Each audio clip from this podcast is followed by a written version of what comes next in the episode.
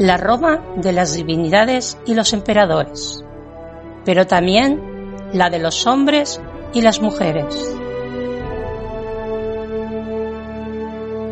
La Roma de la cultura, del latín y la justicia. Y sobre todo, la Roma del Mediterráneo.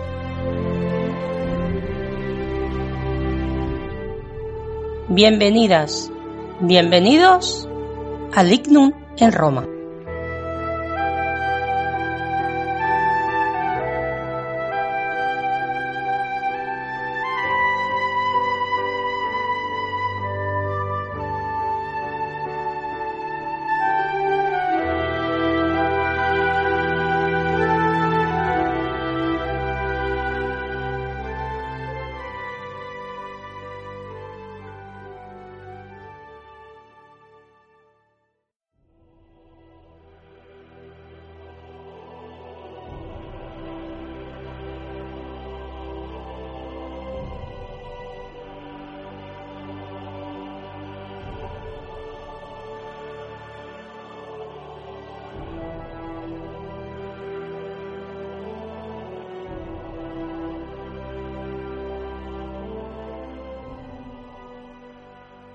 Salvete, amigos de Roma.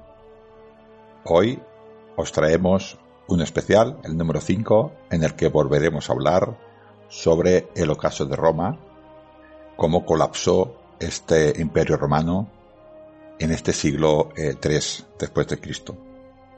Os hablaremos en esta ocasión de la dinastía de los severos, que fue la que dio paso a la anarquía militar esta dinastía de los severos que fue encabezada por eh, Septimio Severo.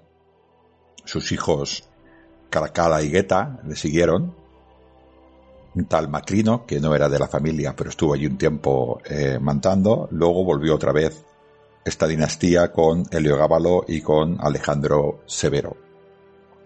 Esta dinastía también tiene a las Julias, a Julia Domna, a Julia Mesa, a Julia Soemias y a Julia Mamea, madres, abuelas y esposas de diferentes emperadores y que influenciaron muchísimo en los hechos que acontecieron en este final del siglo II, principios del siglo III. En este programa también nos acompañará el gran Carlos eh, de Miguel, administrador del programa de iVox El ocaso de Roma y especialista precisamente en esta época. El audio de este programa lo he extraído de un directo que se realizó en enero del 2021. Vuelvo a insistir en este tema. Es un directo con todos los problemas de audio y con todos los problemas de conexión que tuvimos en aquel momento. Es un muy amplio resumen de este programa en la descripción del audio os pondré el enlace directo para que podáis eh, vernos y para poder ver el programa eh, en directo. Sin más, os dejo con el programa y espero disculpéis los problemas de audio que hay en él.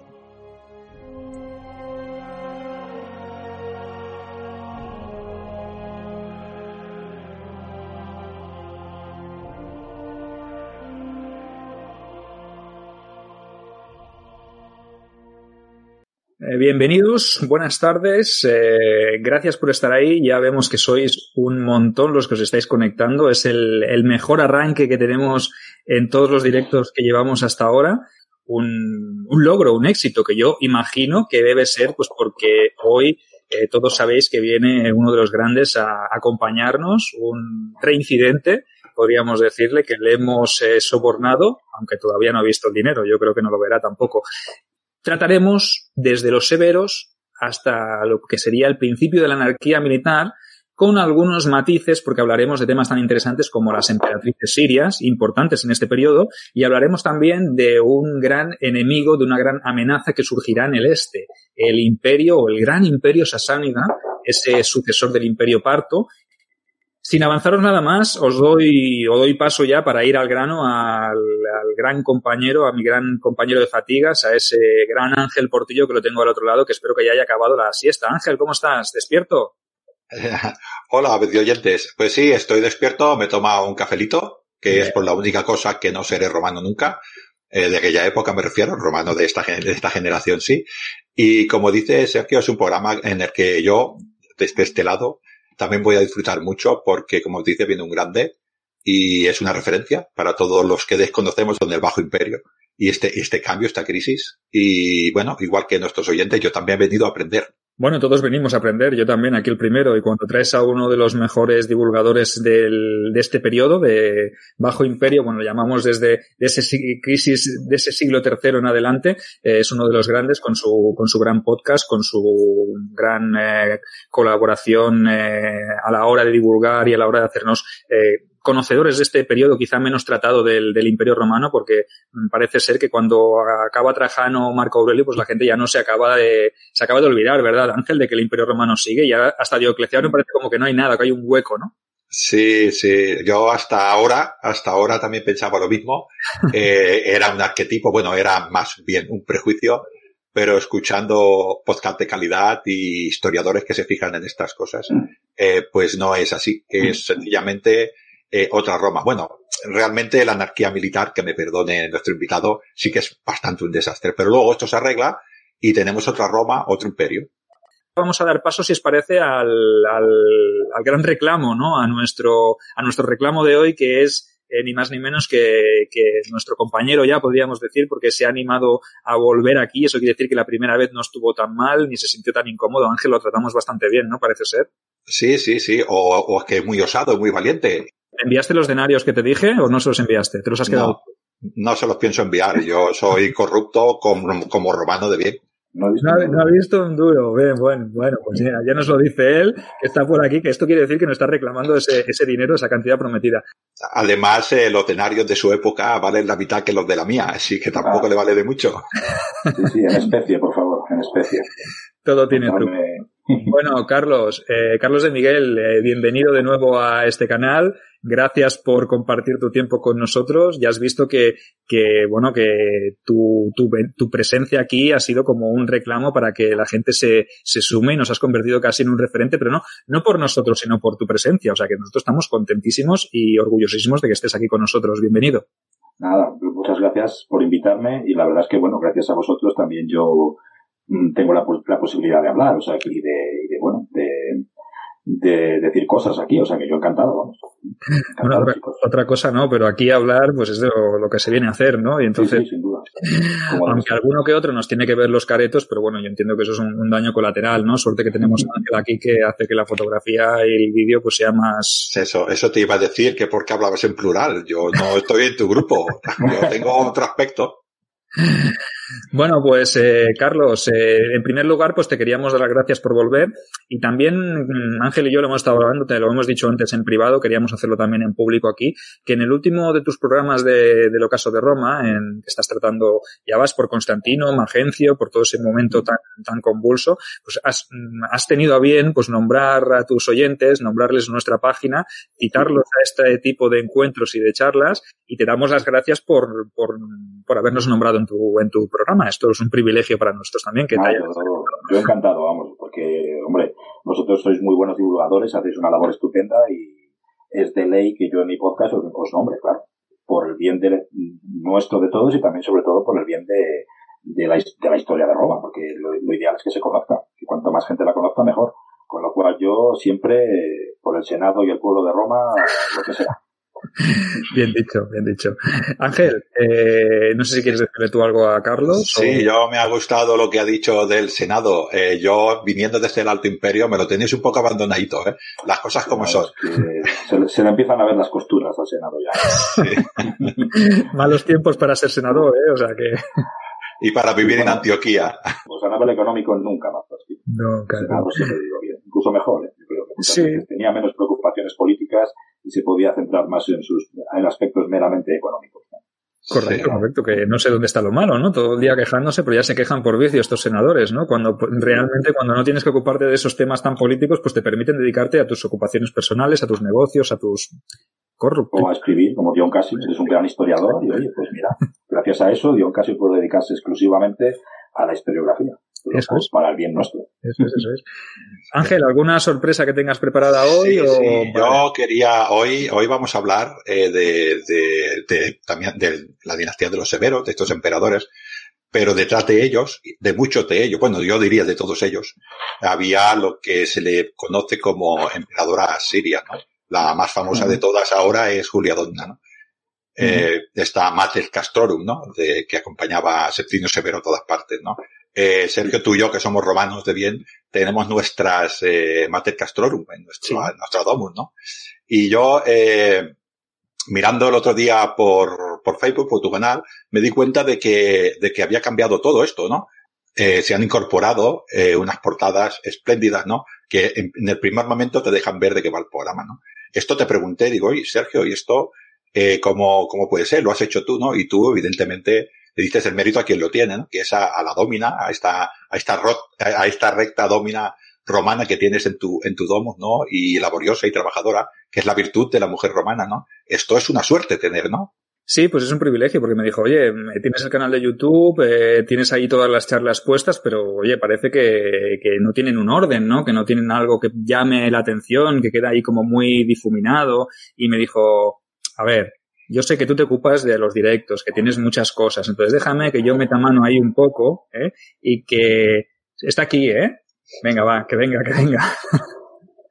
Le paso los auriculares porque ella es la responsable de todo este nuevo, eh, podríamos decir, eh, eh, aspecto que tiene la página de YouTube donde podréis ver todas las charlas con un orden, con una estructuración diferente y que queda muchísimo mejor. Y ahí siempre se nota que hay la mano de una gran mujer porque detrás de un, iba a decir no, un gran hombre, pero tampoco me considero. No, no, Sergio, si, si no hay una gran mujer, no hay un gran hombre nunca. Pues ya está. Entonces, si te parece, le dejo que diga algo, ¿no? Vamos a darle sus minutos de gloria. No quiere, no quiere, pero bueno. Venga. Hola a todos los que nos estáis viendo. Pues nada, simplemente pensé en todas las personas que, que a lo mejor no podéis seguir los directos en el momento en que se hacen y que os conectáis después en YouTube. Y yo cuando lo veía, pues me di cuenta que era un poco difícil saber de qué iba cada vídeo, porque tenías que prestar mucha atención a lo que era la descripción del vídeo. Entonces pensé, pues mira, estuve ayer toda la mañana, me dediqué como, no sé si fueran al final cuatro horas, porque claro, tampoco no es mi profesión hacer esto, con lo cual tuve que buscar unos tutoriales, aprenderlo a hacer y, nada, pues le eché un ratito y así os ayudo para que el canal sea más visual y, que bueno, pues que todas las personas que quieran ver las conferencias pues las reconozcan mejor. Y ya está, solo esto y ayudar. Ya sabemos todos quién es eh, la parte del éxito de Sergio. Bueno, sin no duda, sé. sin duda. Él ya tiene... Han quedado estupendos, ¿eh? O sea, sí, sí. enhorabuena. Pues gracias. Nada, los dejo con el directo, que me imagino que la gente ya tendrá ganas de saber, ¿no? De lo que vais a hablar. Bueno, pues muchas gracias Ángel por acordarte de ella, eh, por esta especial sorpresa que le has montado. Yo creo que le ha hecho mucha ilusión reconocer sobre todo el esfuerzo y el trabajo y que le ha dedicado muchas horas y que nos está ayudando, ¿no? En su, en su medida y, y que nos viene bien también de vez en cuando pues esa visión de una mujer que, que a veces somos, somos como somos, ¿no? Los hombres somos más descuidados, somos más de, de hacer las cosas allá de lo bruto, ¿no? Y a veces pues esa visión, pues como Septimio Severo tuvo a Julia Domna, como Augusto tuvo a Lidia, pues mira, yo tengo a Laia, ¿no? Entonces, me considero privilegiado. No sé, Ángel, tú tienes a Mercedes y Carlos, pues imagino que tendrá bien también. Yo tengo a Ana, tengo a Ana, encantado estoy con ella y desde aquí aprovecho para saludarla, que me estará viendo. Ahí con los niños, claro. Un saludo para todas nuestras eh, mujeres, para esas dominas y para, bueno, para hacer que esto, somos hombres, pero nosotros también somos de los que traemos aquí siempre muchas mujeres, muchas grandes divulgadoras, ¿no? Maribel, eh, Bofilla, tenemos a nuestra Beatriz Pelayo, tenemos también a, a Mireia Gallego, o sea que son muchas las mujeres que se han pasado por los micrófonos y por lo, por, por nuestro Facebook y que, claro, que yo pienso que tenemos que rendirles el honor que se merecen y, bueno, en este caso, pues, eh, gracias Ángel también por mi parte, no me lo esperaba y ha sido un, un sorpresón y has hecho a mi mujer muy feliz. Como, como tiene que ser, ya, como dices tú muchas veces, al César lo que te César. Muy bien, pues Carlos, te cedemos la palabra si te parece, si hacemos nos haces un breve resumen de cómo estaban las cosas y qué fueron los cambios más perceptibles que se pudieron apreciar respecto a la dinastía anterior, ¿no? También es verdad que hubo ese periodo de guerras civiles, ese periodo también bastante convulso y qué sucedió luego con el establecimiento de, de Septimio Severo, ¿no? Hacemos un pequeño resumen si te, te cedemos la palabra. Muy bien.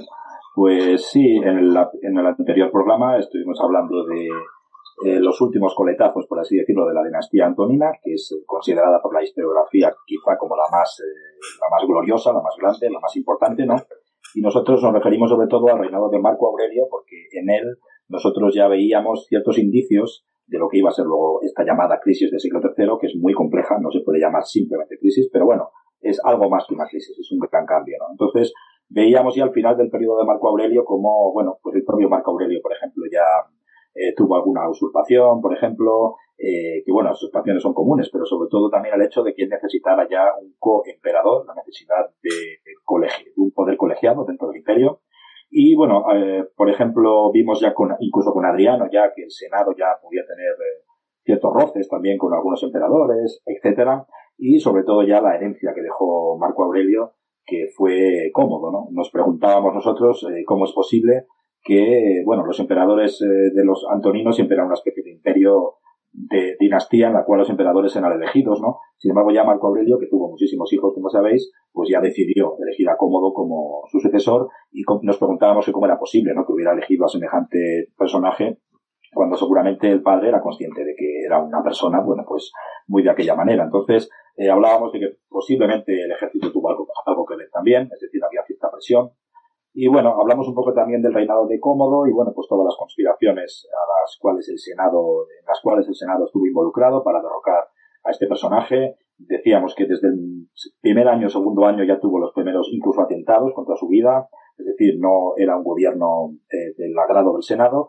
Y también dijimos que, que bueno, que el Cómodo de alguna forma eh, hacía una especie de bypass con el Senado, sino que prefería gobernar directamente, hablando con sus súbditos, mediante los juegos, etcétera. Y bueno, Después de hablar un poco de la vida y obras y milagros de este personaje, pues ah, llegamos al, al 31 de diciembre del año 192, en la cual la última gran conspiración que, que tiene lugar contra Cómodo tiene éxito, y entonces viene Pertinax. Hablamos de Pertinax también como un personaje de transición, como un eh, emperador mayor ya, que gobernó tan solo 86 días, eso sí, porque enseguida la Guardia Pretoriana pues se le quitó del medio. Mm, Pertinax, pues bueno, era una persona que, quería volver de alguna forma al gobierno de los antoninos y quería hacer de cómodo pues una especie de paréntesis incómodo, pero no le dio tiempo, puesto que fue asesinado. Entonces, eh, una vez que la Guardia Pretoriana de alguna forma tenía el control de la política de Roma y por lo tanto de todo el imperio, pues surge este personaje eh, un tanto estrambótico para la historiografía, sobre todo, que es Didio Juliano. Didio Juliano compra la púrpura directamente. Había varios candidatos, o sea que de alguna forma la culpa podemos echársela un poco a los pretorianos que, digamos, eh, vendieron la púrpura al mejor postor. Al final fue este Didio Juliano que de marzo a junio del año 193 gobernó. Lo que pasa que, claro, esto ya soliviantó a estos grandes eh, señores eh, provinciales, a estos, vamos a llamarlos señores de la guerra, que tenían potentes ejércitos detrás, y hablamos de Claudio Albino en Britania, hablamos de Septimio Severo en Panonia, en el norte de Italia y, bueno, el Danubio central, y hablamos de Níger en Siria, ¿no? Entonces, estos tres personajes de alguna forma van van eh, haciendo sus apuestas, digámoslo así, a ver quién de los tres se va a llevar un poco el gato al agua. Y al final, pues lo que vemos es una guerra civil eh, de magnitud, de, magnitud, eh, de gran magnitud, ¿no? Que una como esta no se veía desde tiempos de la, de la tardo república, ¿no? Entonces, bueno, pues estuvimos hablando un poco de las guerras civiles que se desarrollan a partir de ahora. Vimos a Septimio Severo llegando a Roma, deponiendo a este emperador Felón que había comprado la púrpura.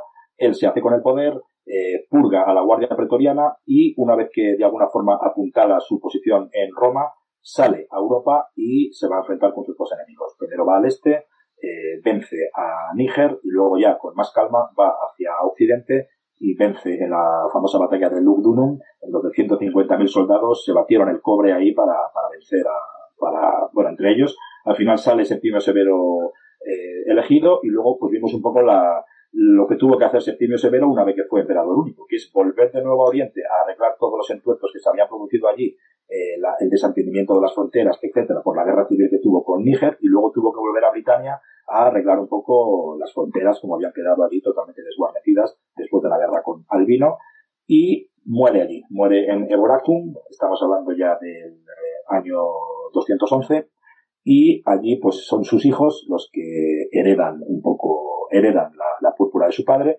y eh, lo que tenía pensado su padre además era que iba a ser un imperio colegiado. De nuevo, volvemos a tiempos de Marco Aurelio y de Lucio Vero, es decir, dos emperadores y que se lleven lo mejor posible. De hecho, él lo dijo, la famosa, la famosa frase de Dion Casio de mantener la concordia, es decir, llevaros bien, porque él sabía que se llevaban mal, y mimad a los soldados y olvidaros de todo lo demás. Eso dice Dion Casio, y aquí nos quedamos.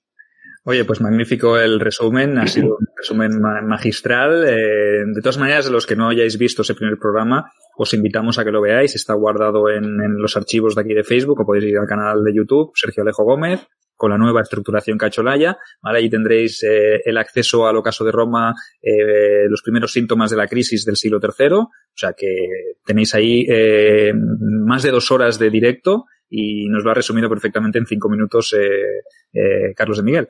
Y ahora nos surge la siguiente pregunta, ¿no? Porque eh, vamos a tratar de arrojar luz a estos, eh, podríamos decir, desde el 197 hasta el 211, podríamos decir que el reinado de Septimio Severo es un reinado largo, ¿no? Eh, dentro de los cánones de que es un señor mayor y que, bueno, que muere de muerte natural, ¿no? Porque realmente aunque no, aunque pueda haber alguna otra sospecha, ¿no? Porque ahí tenemos algún episodio, ¿verdad? Que nos comentaste, Carlos, de, de Caracala, que tuvo un atisbo ahí de sacar la espada, o la sacó incluso en una situación un poco crítica contra su, contra su padre, que Septimio le dijo, venga, si la sacas, eh, hazlo, ¿no? No te quedes ahí parado. Entonces, eso ya nos da alguna información de la mala relación que podía tener Septimio Severo con su hijo Caracala. Y sabemos mm, que tanto Caracala como Guetta entre ellos tampoco se llevaban bien. O sea que nos surge aquí ya una primera duda, ¿no? Dejar el imperio, eh, un imperio tan vasto, un imperio que ha costado tiempo pacificar, en el sentido de que lo has tenido que, que, que ganar eh, batiéndote el cobre, como has dicho antes, ¿no? Has tenido que imponer una ley dura, has hecho muchas cosas, ¿no? Has hecho muchas reformas de las que hablaremos a la continuación, ¿no?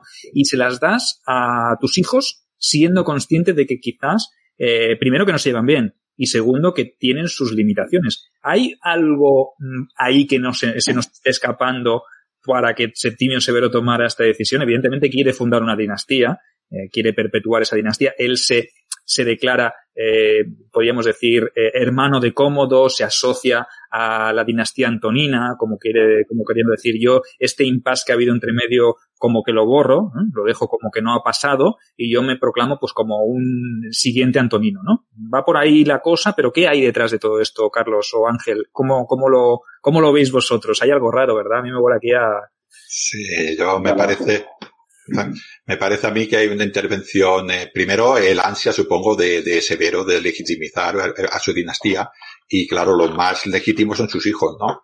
Eh, quedan muy atrás esos tiempos en los que, en los que el cónsul, perdón, en, el que el emperador, el princeps, eh, elegía a la persona que él creía más adecuada, indiferentemente si era su hijo o no.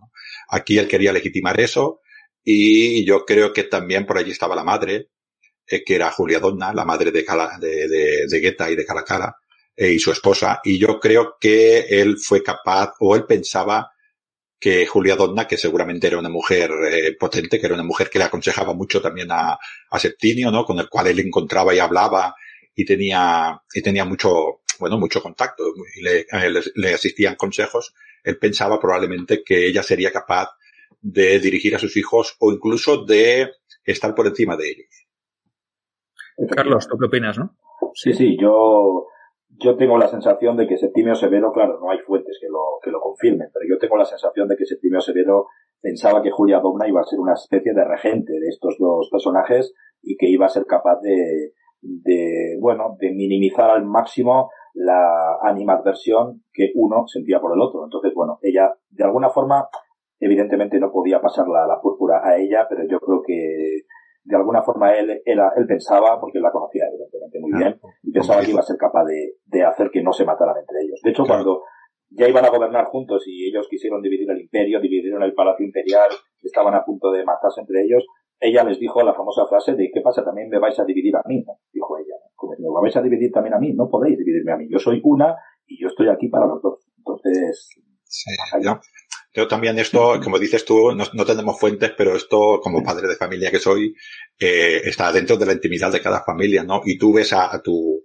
a un miembro, padre, madre, quien sea, que eh, tú, tú ves que a ti no te hacen mucho caso, pero sin embargo a la, a la otra parte de la pareja sí que le hacen caso y, y, ves que le obedecen, ¿no? Igual nos podemos encontrar en un, en un caso de estos, ¿no? Eh, esos hijos, cuando su madre se plantaba, le hacían caso, ¿no? Igual Septimio vio eso y dijo, bueno, pues eh, ya vale, ya sé que tiene sus defectos, pero ella será capaz de llevarlos por su camino, ¿no? ¿Qué pasa? Que probablemente la púrpura se le subiría a la cabeza y no le hicieron mucho caso luego. No, porque realmente también eh, hay que tener en cuenta esto, ¿no? El detalle este que tú nos has explicado, que es el, el hecho de que ellos ya se plantearon, yo, yo entiendo que ellos también tuvieron sus conversaciones previas, sabiendo que su padre se iba a morir porque tuvo una enfermedad allí en, murió en Eboracum, en York, ¿no? En el, en, la, en el Limes de, de Britania, en su campaña para someter a esas tribus del otro lado del muro, ¿no? Que se habían quedado un poco descuidados cuando la guerra concluyó al vino, ¿no? Entonces, sí que es verdad que eh, ellos yo creo que ya tenían la idea de repartirse el imperio, ¿no? Porque no se querían ver, eran corregentes, pero no teníamos, o no asistimos a una idea de corregencia como la que tuvieron Marco Aurelio y Lucio Vero, que eso es quizá lo que su padre quería que hicieran, ¿no? Que retomaran ese mm, tipo de gobierno que había eh, dado mm, o surgido buen efecto. Lo que pasa que, siendo consciente de que son tus hijos, conociendo cómo les conoces, eh, yo, si fuera Septimio Severo, sabría que son incapaces estos dos personajes de, mm, de, de, poder llevar las riendas de un imperio tan grande. Y, y, aunque confíe en Julia, porque Julia es una gran mujer, ¿vale? Es eh, una mujer joven todavía, ¿no? Que antes lo hablábamos precisamente, ¿no? Que se casó con 15 años cuando Septimio tenía 40. Entonces, sí hay una diferencia de edad. Entonces, sí que tiene un margen en esa mujer, eh, Julia Domna, una mujer muy culta, eh, que se supo rodear de gente de mucha calidad. Antes hablamos también de, de grandes eh, artistas, grandes eh, médicos, eh, científicos. Eh, teníamos a Olpiano, ¿no? Antes lo hemos nombrado, el gran jurista. Teníamos también a quien por ahí me, a Filóstrato de Atenas, al propio Dion Casio. Correcto. Entonces, ah. son, son personajes de, de, que pueden, en los cuales tú como regente puedes apoyarte pues para que intenten reconducir un poco la situación o te intenten ayudar a ti y a tus hijos a hacer una, una, o llevar un gobierno correcto, ¿no? Pero si no hay voluntad por parte de sus hijos, porque lo primero que hacen ellos cuando su padre muere es o me reparto el imperio o incluso llego a partir el, el, el palacio imperial de Roma, lo, lo, lo, parto en dos y de aquí para allá eh, es mío y de aquí para allá tuyo y no nos vamos a cruzar nunca. Y luego la frase esa de Julia Domna que diciendo también me vais a dividir a mí. Claro, claro. Sí, yo, quizás, eh, Sergio, solamente eh, lo digo, eh, no, no hay ninguna prueba, como bien dicho. Yo creo que igual el origen de la división de Roma era más de Julia, o, o, incluso que Julia Donda se lo hubiera hecho a Septimio, dice vamos a dividir el imperio en dos, nos vamos a poder defender mejor porque tenemos enemigos nuevos en, el, en Europa, dijéramos, ¿no? Y enemigos nuevos en Oriente, si tenemos a cada uno de ellos a un lado, no les dará tiempo a pelearse porque estarán entretenidos en, en sus cosas, ¿no? Pero yo creo que Caracalla no tenía idea de esto. Él quería el imperio unido para él. Y yo creo que aquí fue donde estuvo el fallo.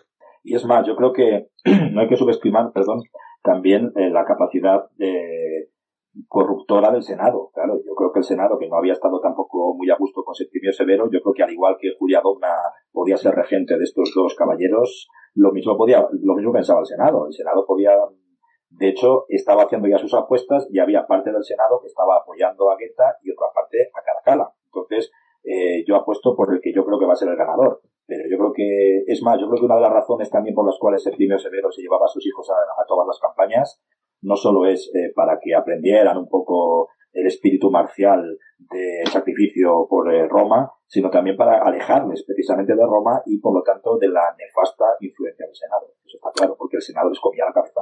Y, ellos, y, Septimio Severo, ya sabemos que una de las principales eh, características por las que se, eh, bueno, por la que, tuvo su, su, gobierno fue precisamente ese, ese ostracismo al que envió al Senado, ¿no? Lo, tuvo, lo tenía en Roma, pero pasaba de él olímpicamente y se convirtió casi en, en una Roma militarizada, ¿no? Él potenció al ejército, eh, hizo reformas populares, porque antes hablábamos de la, de la nona también, ¿no? Sí. Aparte de la nona del trigo, incluyó la nona del aceite, ¿no? Cosas muy importantes que ya demuestran que sí que era un emperador eh, que basaba su poder en el ejército, sí. pero también era un, un, gobernador que tenía, un emperador que tenía presente al pueblo de Roma. Lo que pasa es que el Senado no, ¿verdad? No, no, no claro.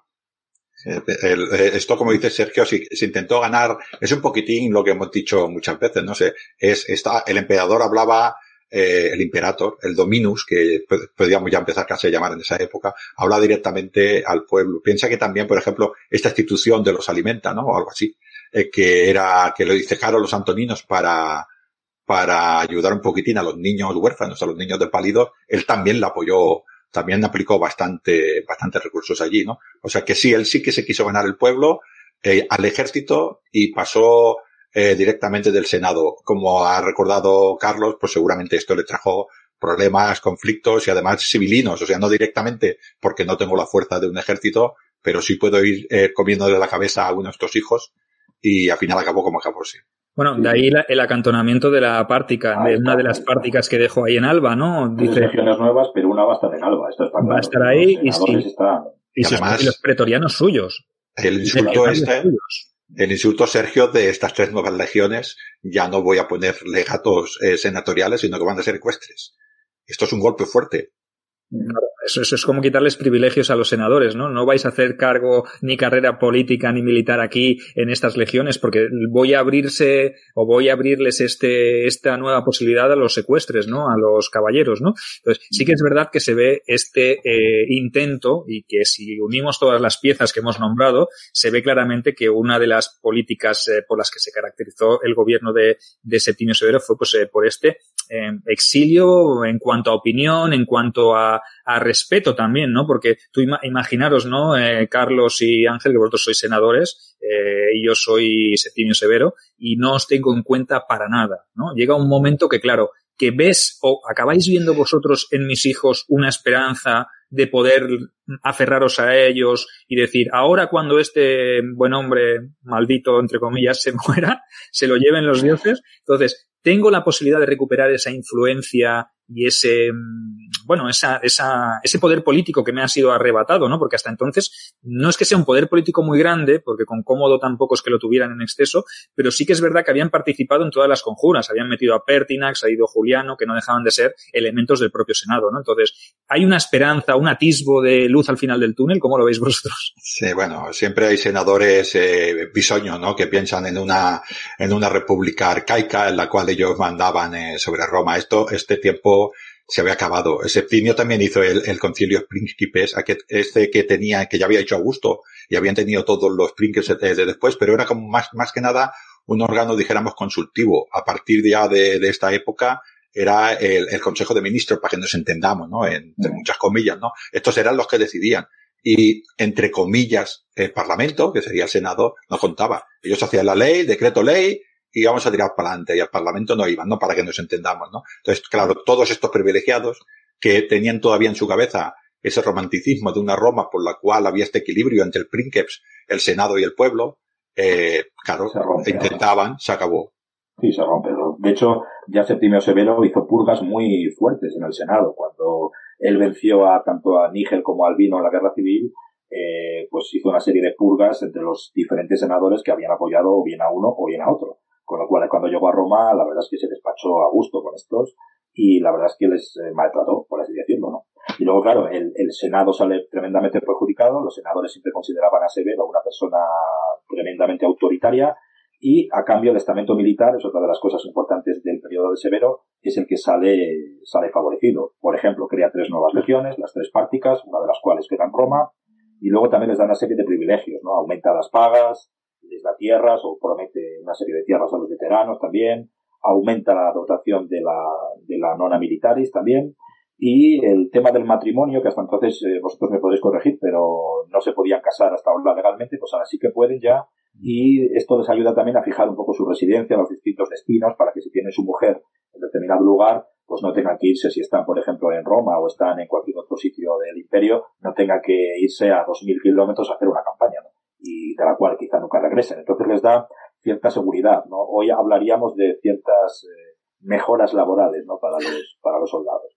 Muy, muy, muy, importante el hecho de, de, poder casarse y el hecho de, de fijar. Anteriormente, el único que había hecho un poquitín algo era Adriano, que lo que dijo era que los hijos, los hijos nacidos de este matrimonio eran ya ciudadanos romanos.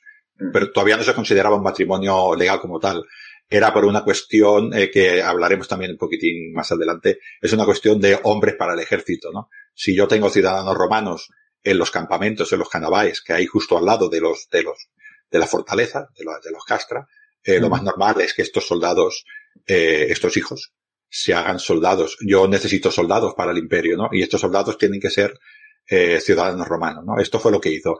Eh, Septimio ya para, para ganárselos les hizo esto, les hizo lo de los parados, les hizo lo del pago en especie, lo de la nona militaris. Quiere decir que los trató bastante bien, como dices tú, mejoras, eh, mejoras salariales, pero potentes. En decremento de los de al lado. Y, además, yo pienso que esto es importante porque sí que os fijáis la, tónica general desde tiempos de Augusto, que Augusto es un poco el que pone aquí el límite al tema de los matrimonios para que no haya una, un, enraizamiento en una, en una situación y los soldados cuando se tengan que mover a destinos diferentes, pues no, no tengan ese vínculo con la tierra, ¿no? Ni con la familia. Pues desde tiempos de Augusto hasta Septimio Severo, quizá los emperadores que han cortado un poco han visto un poco la cosa y la han intentado suavizar han sido homos militares, hombres militares, ¿no? Como Trajano, que Trajano sí que destacó precisamente por hacer un poco la vista gorda con estos eh, matrimonios y aunque no los legalizara, pues no metió baza en el asunto, ¿no? Y el siguiente quizás fue Adriano con este tipo de reforma, que también estuvo muy vinculado al ejército porque sirvió durante mucho tiempo como legado en varias legiones durante el gobierno de, Trajano, y luego ya pasamos a Septimio Severo, otro militar de pura cepa, ¿no? Que él sabe que su poder se basa en tener contentas a las legiones, aunque eso suponga también un golpe duro a las arcas, ¿no? Porque tú lo que estás haciendo con estas eh, reformas, que estás eh, subiendo la nona militaris, eh, pagándoles más, diciéndoles a tus hijos que sobre todo que tengan contentos a los legionarios, que eso significa que, que ya veremos que más adelante incluso sus hijos subirán mm, los precios a los eh, salarios de los, de, los legionarios, ¿no? Todo esto provoca en el fondo una crisis eh, económica, ¿no? Sí, sí. De hecho, no, no sé si me atrevería a decir que hipoteca el imperio de alguna forma, pero sí que, desde luego, aumentan los gastos del Estado enormemente para mantener a este ejército.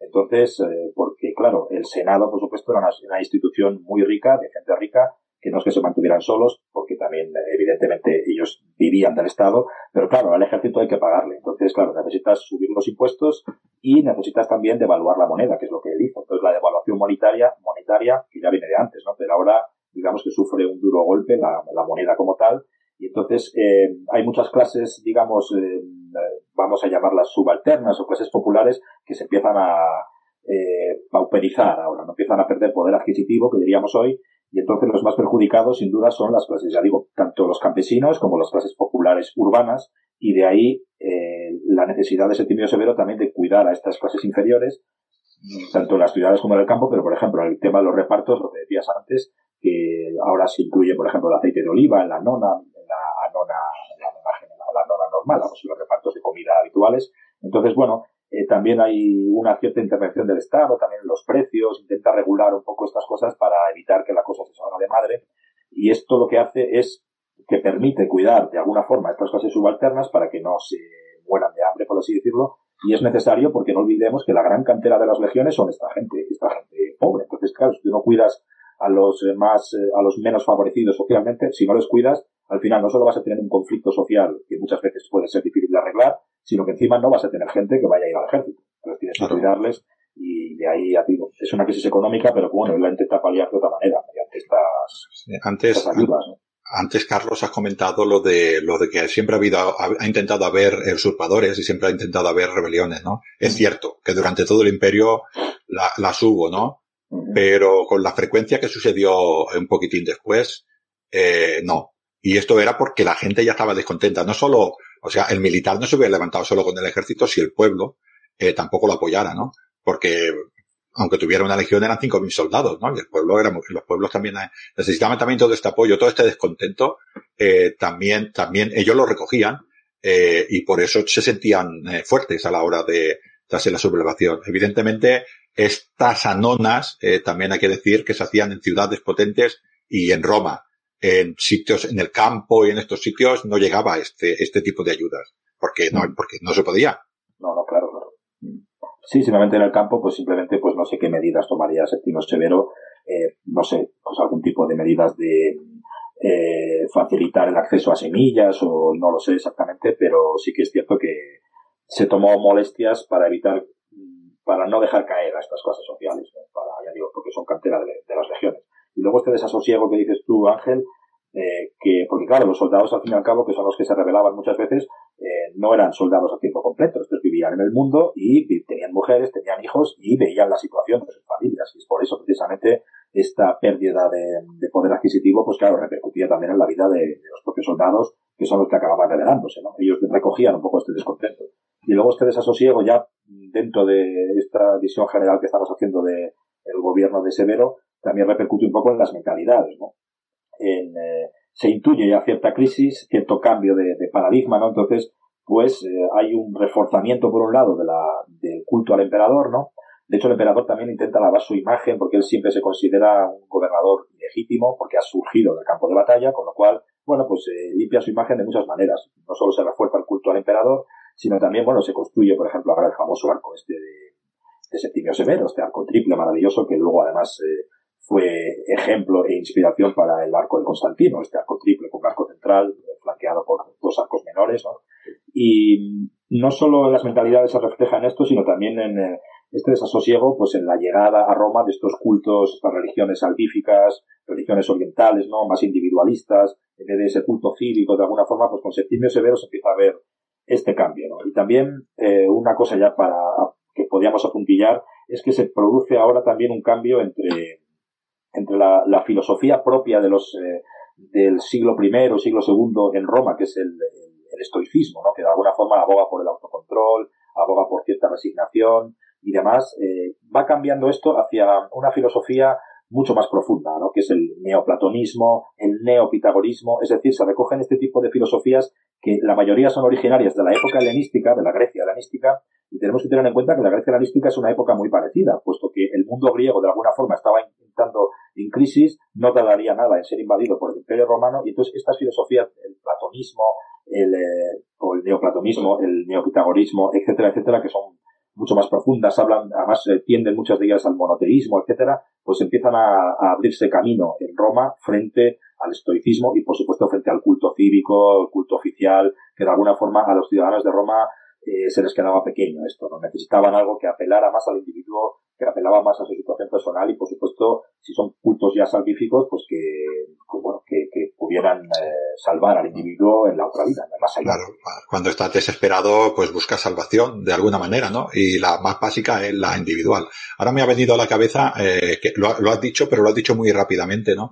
Esto de que, de que el Estado eh, controlaba precios, el Estado lo que hizo el Estado fue hacerse más grande, ¿no? Más burocrático, ¿no? Hasta llegar a, la, a las provincias, ¿no? Y quisiera un poquitín que los, que los oyentes entendieran un poquitín lo que quiere decir esto, ¿no? Eh, anteriormente estas provincias eran mandadas por las élites locales. Estas élites locales, por ejemplo, utilizaban el evergetismo, ¿no? O sea, de su dinero pagaban obra pública para la mejora del pueblo, porque eso le iba bien en su carrera política y luego este iba a ser gobernador, iba a ir a Roma como, como ecuestre, como sea, iba a tener una recompensa por parte de Roma. Esto se perdió. Se perdió porque Roma eh, iba, el, Estado romano intervenía hasta el último eh, sitio de esta, de, este control de la economía, ¿no? Estas élites locales entre sí se extendieron, ¿no? Y que desentenderse esas élites, ¿no? Nosotros podemos pensar que nuestro Estado moderno hace la obra pública, pero en aquella época no, la mayoría de la obra pública la hacía los, las personas que se querían presentar a un cargo y era una manera de hacer política, dijéramos, ¿no? Esto se rompió y al romperse, todo este tema de la infraestructura tan bonita que tenemos y todo este mantenimiento también se perdió. O sea que toda la infraestructura también fue decayendo. Mm. Quizá porque el Estado realmente no tenía tanta fuerza como muchos piensan, era el bajo imperio. Realmente no solo el tema de la obra pública, sino el control de, de precios, el control de eh, monetario, los impuestos, etcétera, etcétera, el Estado no tenía tanta fuerza como se cree. Es decir, eso es un Estado mastodóntico. Bueno, para los estándares de la época sí, pero nada comparable a lo que luego habría en el siglo XIX o siglo XX. Es decir, el Estado no llegaba a todos los rincones. Entonces, eso ya hablaremos más, más adelante, pues es un tema muy interesante. Sí. Bueno, muchachos, llevamos eh, casi 45 minutos y estamos por Septimio Severo todavía. Vamos a Caracas.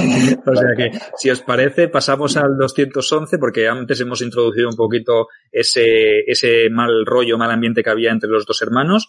Y en el 211, cuando muere Carac mm, iba a decir Caracala, cuando muere Septimio Severo, pues se produce esta, eh, esta corregencia, ¿no? Como este gobierno del imperio un poco sometido al control, tendríamos que decir, de, de, Julia Domna, a la cual pues, nosotros desde aquí y le damos el papel que creemos que tenía, obviamente era una mujer, seguramente Septimio Severo si hubiese podido le hubiese dado el poder a su mujer en vez de a sus hijos, porque seguramente la encontraba muchísimo más preparada y mucho más capacitada para lo que tenía que venir. Entonces, en este caso, eh, tenemos a Geta y a Caracala que se intentan repartir el imperio, que se reparten el palacio, que ya no, porque no pueden, no se reparten a su madre, porque yo pienso que cualquiera de los dos en el estado en el que estaba, pues quizá incluso se había planteado eh, eh, Julia para mí de lunes a, miércoles y para y con, y con mi hermano de, de jueves a domingo, ¿no? Entonces, claro, surgen aquí esos, esos, eh, esas, esos pequeños eh, rifirrafes, ¿no? Y, se resuelven prácticamente de inmediato, ¿no, Carlos? ¿Qué es lo que sucede? Porque se toma la decisión más drástica, ¿no?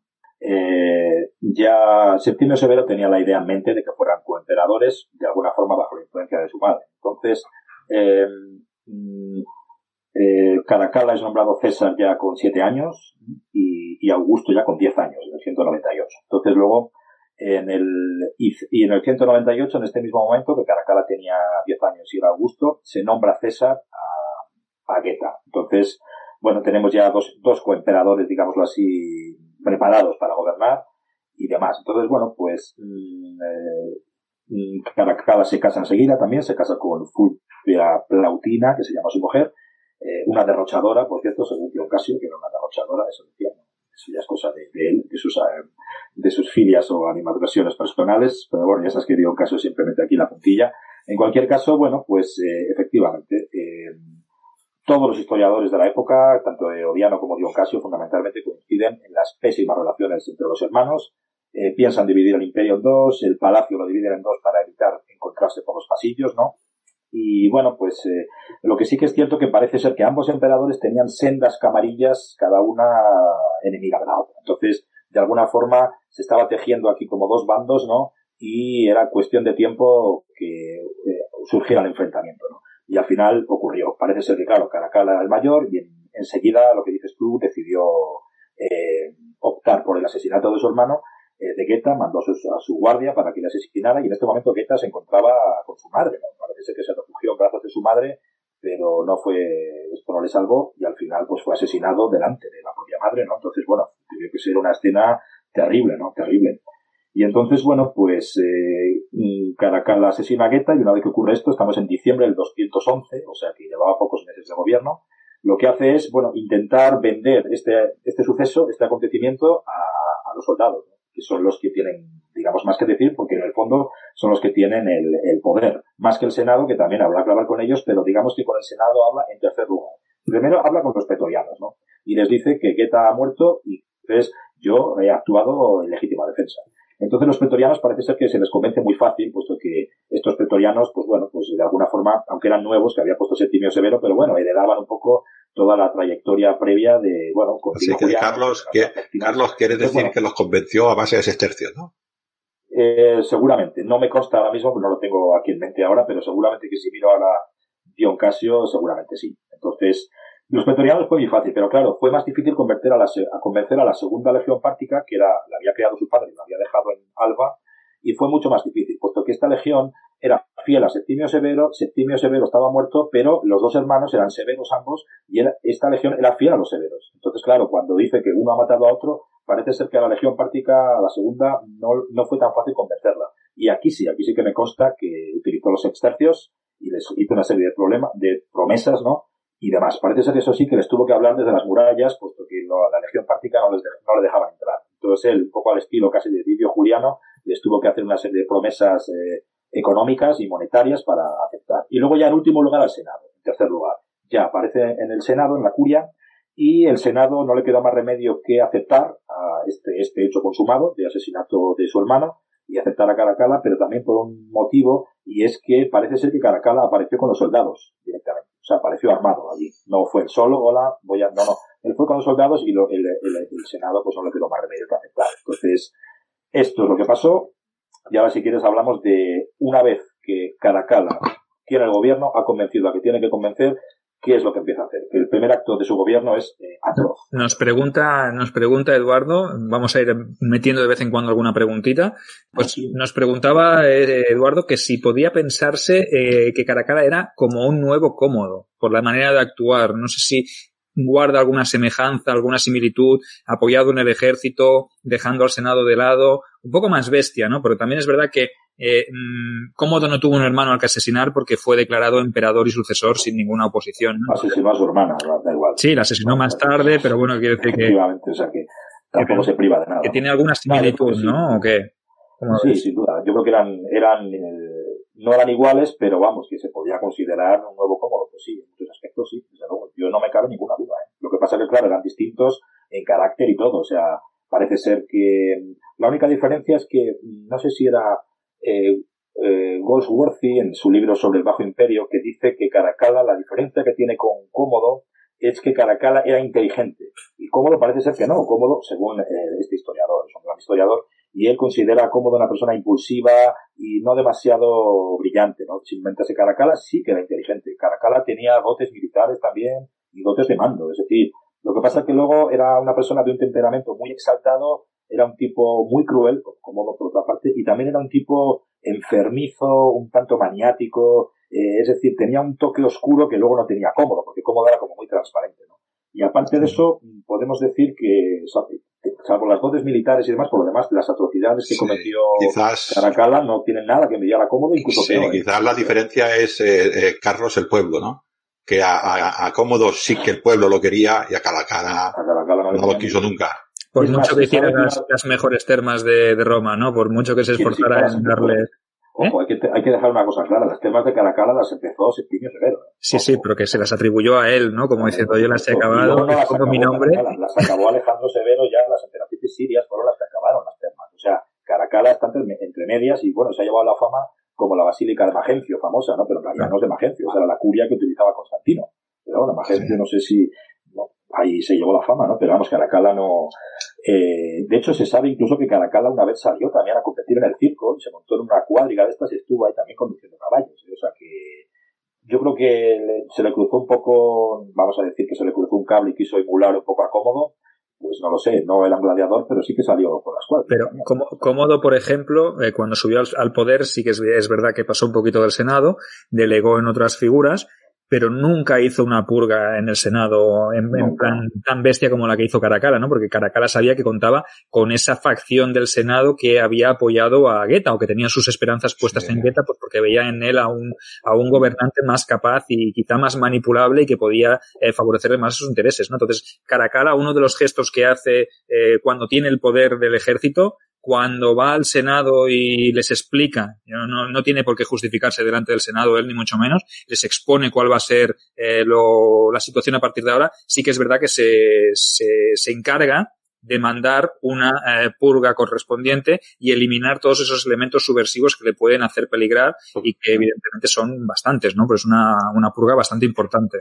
Sí, sí, no, de hecho se mata, a, asesina, manda y ejecuta a varios miembros del, del antiguo séquito imperial de su padre, para empezar, ese Septimio Severo también, puesto que eran hostiles porque no estaban de acuerdo con lo que había hecho con su hermano. Muchos eh, senadores favorables a Pertinax también son ejecutados. El hijo de Pertinax, fijaos, Pertinax tenía un hijo, pues este hijo fue ejecutado en este momento, puesto que parece ser que se permitió el lujo de hacer un juego de palabras, así un poco en su presencia, que leyendo quizá que no lo iba a entender, eh, sobre el asesinato de Guetta. Entonces directamente fue ejecutado. Se sabe que fue ejecutada también la última hija viva de Marco Aurelio, que era una señora pues muy, muy digna, una señora que se llamaba eh, Cornificia, ¿no? que tenía unos cincuenta y tantos años, eh, fue sometida a arresto domiciliario y se, se suicidó esta mujer por orden o presionada por Caracalla y luego muchas confiscaciones, muchos destierros y muchas ejecuciones. Se dio un Casio habla de la cifra de 20.000 muertos, es exageración evidentemente, pero habla de 20.000 muertos solo en Roma. O sea, es una purga que lo que te decía el otro día Sergio, que ríete tú de las purgas de, de Justiniano en el hipódromo. Y Sí. ojo, esta gran purga no será la primera, ¿eh? porque habrá otra en las cuales se cuentan miles de muertos también mandados, digamos, a ejecutar por Caracalla, y en este caso en Alejandría. Cuando llega a Alejandría, había muchos partidarios de su hermano allí, y lo primero que hace cuando ve unos grafitis pintados, ¿no? estilo la serie Roma que comentabas Sí. el otro día, ¿no? Pues en estos grafitis había típicos dibujos, ¿no? Estaba Caracalla asesinando a su hermano y demás, pues eh, mandó ejecutar a varios miles de personas en Alejandría también. O sea, era cruel hasta la... Es así de bestia porque esto, esto que dice de Alejandría, él iba con el, con el ejército, iba a sofocar, bueno, iba a luchar contra los partos y se entretuvo a pasar por Egipto y por Macedonia, creo que también, y por eh, Mesopotamia. Él se, se, entretuvo a matar a, to, a todo aquel que él pensó que, que iba en su contra y a ser auténticas matanzas, sí. Todo apoyado en el ejército, sí.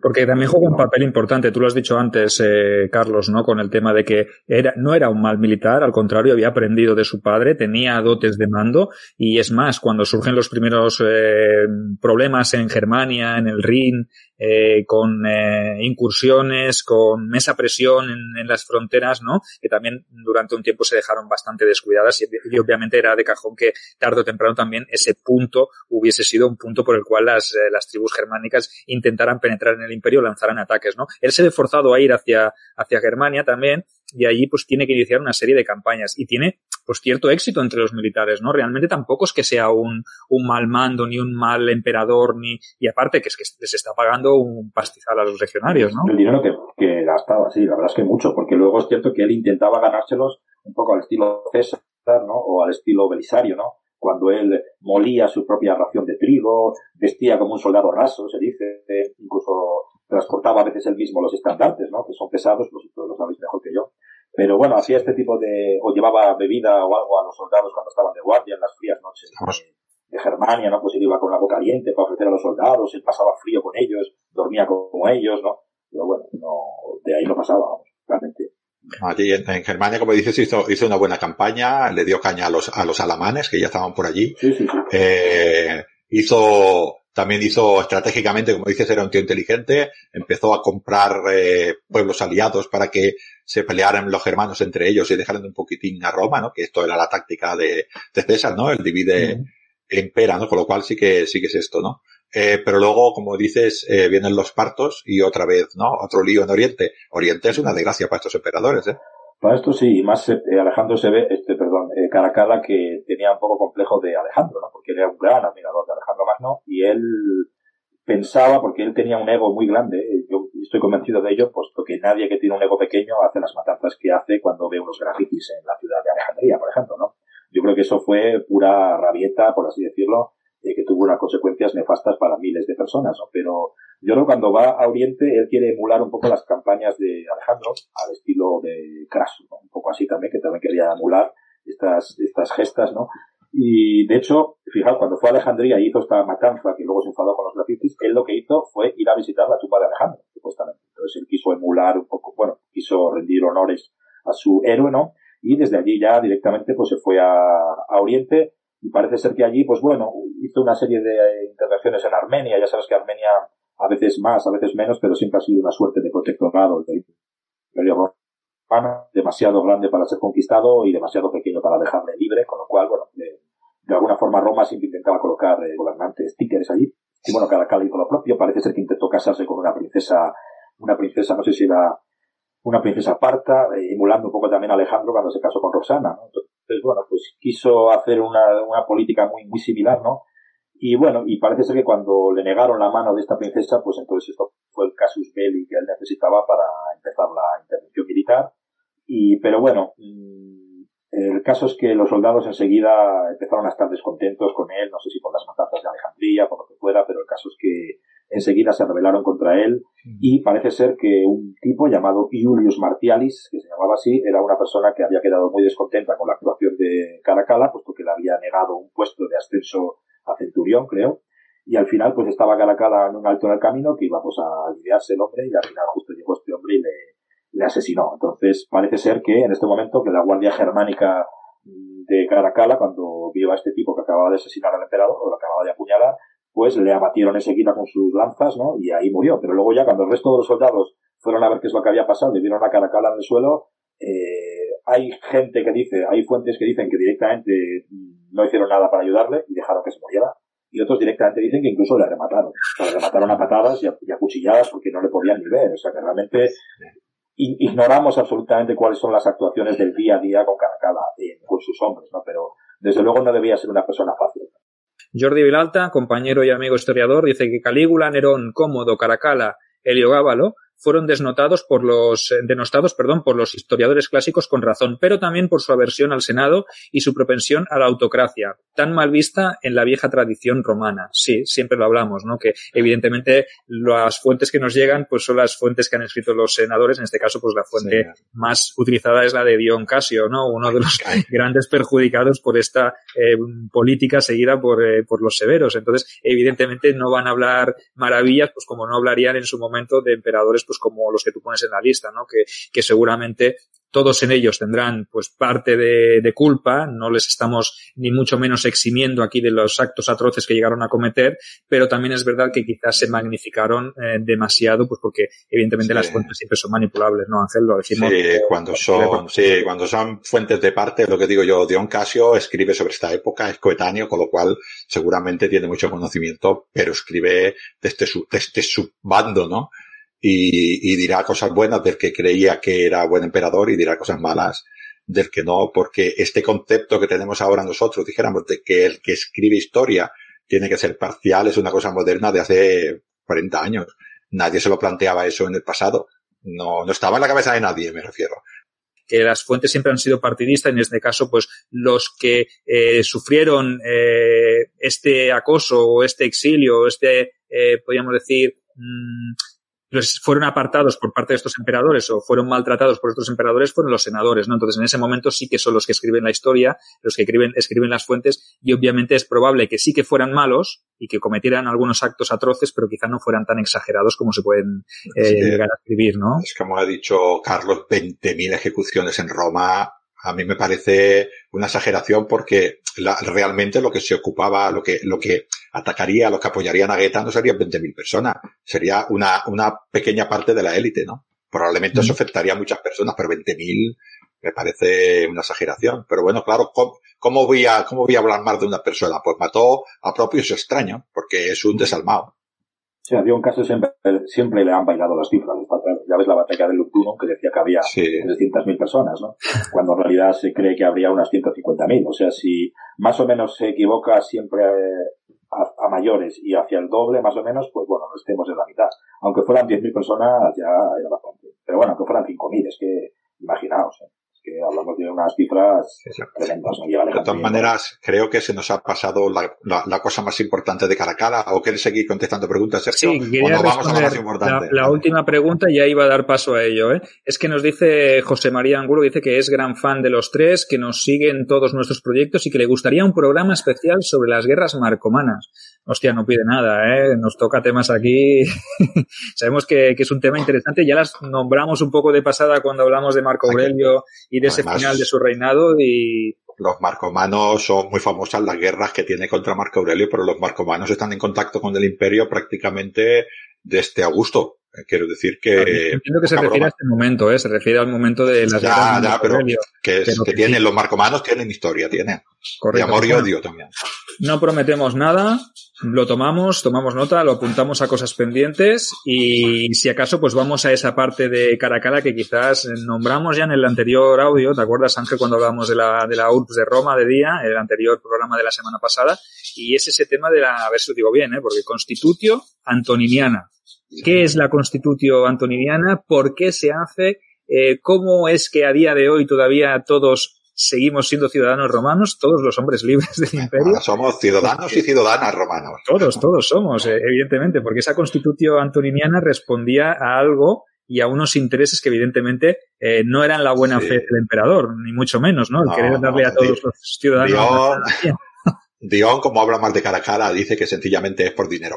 Cuanto más eh, ciudadanos romanos tenga, más ciudadanos romanos pagarán impuestos, ¿no? Bueno, es una explicación que no está, yo creo que eh, eh, los motivos no deben ser únicos, ¿no? no. Eh, por esto, ¿no? También el hecho del ejército, cuanto más ciudadanos romanos, más gente se podía apuntar al ejército, ¿no? También. Luego también había mucha gente que lo pasaba mal, peregrines y tal, igual también se le podía, un poquitín, entre comillas, aquella ayuda social que, que tenía este hombre, ¿no? Un poquito, ya estaba un poquitín de moda todo esto de la, de la, es que tengo que decir muchas comillas, la igualdad, ¿no? Esta, estas religiones que has hablado antes, Carlos, mm. eh, intentan un poquitín igualar al hombre, ¿no? Eh, con lo cual, todo esto quizás también tuvo que ver. Dion Casio dice que fue por dinero. No, pero bueno, no solo por dinero, claro, incrementa la recaudación fiscal. Bueno, habría que estudiar porque hay muchísimo, es muy difícil este tema. Pero bueno, en cualquier caso es cierto que los ciudadanos romanos estaban sujetos a una serie de impuestos que el resto no. Por ejemplo, la manutención de esclavos, que hay que pagar impuestos, o por ejemplo el derecho de sucesión eh, otros tantos, ¿no? Pero sí que es cierto lo que dices tú, Ángel, que hay una necesidad también de, bueno, bueno, todo esto por las necesidades propias de la Hacienda. Hay que sufragar el ejército, entonces, bueno, ¿puede incrementar esto la recaudación fiscal? Pues sí, pero también tenemos que tener en cuenta que esta suerte de igualación jurídica, que es lo que supone esta, esta edicto de ciudadanía, pues claro, viene en un momento en el cual el Imperio Romano eh, era un imperio global, ya era un imperio global, se estaba, digamos, es un poco como la globalización a nivel planetaria, ¿no? Que estamos viendo ahora, ¿no? Pues eh, el Imperio Romano de alguna forma se erigía ya no como una ciudad-estado que es Roma, que ha sometido a una serie de pueblos, algunos de los cuales les damos la posibilidad, porque somos así de buenos, de permitirles que sean ciudadanos romanos, son colonias de derecho romano, de derecho latino, o si no los que no son, los que no tienen estos derechos, ¿no? Mientras que, claro, a medida que el Imperio Romano se había hecho global y encima una dinastía extranjera, absolutamente extranjera, como eran los severos, porque los severos no solamente serán eh, Septimio Severos de origen norteafricano, sino que luego las princesas sirias son asiáticas puras, son de mesa, son sirias, ¿no? Y esto no había pasado nunca. Algunos dirán, ya, pero los antoninos eran hispanos. Bueno, en fin, vamos a ver, los antoninos eran tan romanos como Augusto. Es decir,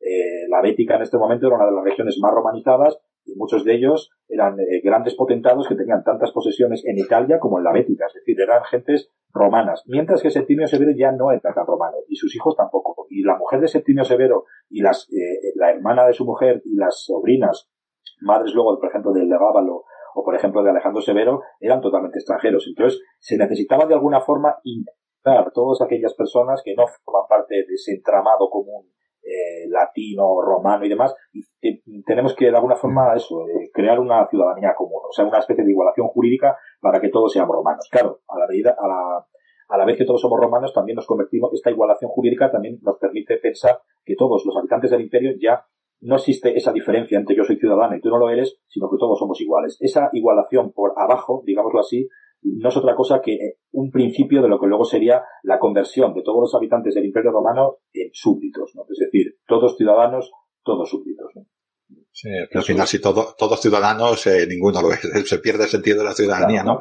Está bien eso que has dicho, Carlos, un poquitín, eh, ya sabes que en mi papel de docente siempre me pasan estas cosas, ¿no? Explicar un poquitín lo que has dicho de esto de la ciudadanía. Roma empezó evidentemente solamente la ciudad de Roma, durante ya la República eh, eh, se empezaron a crear colonias en Italia, los habitantes, que las personas que nacían en estas colonias, en Tarentum, en Capua, eh, estas ya eran romanas, aunque no nacieran en Roma. Esto luego poquito a poquito se fue extendiendo a España, por ejemplo, que teníamos eh, también colonias. Luego los Julios y los, ah, y los Antoninos fueron haciendo pues ya directamente en la Galia, en el sur de la Galia había un montón de colonias. En el norte, las colonias sulpias, eh, un montón de, de, de, por ejemplo, también de Trajano, por lo cual los sulpios ah, y los, los flavios también hicieron muchísimas colonias y esta gente nacía y había colonias por todas partes. Era una manera de romanizar de Roma. Estos ciudadanos que no habían nacido en la ciudad, en la urbs, eran tan romanos como los romanos. Y luego, como dices tú, es una extensión, es, es, el paso siguiente. Ya había muchos ciudadanos romanos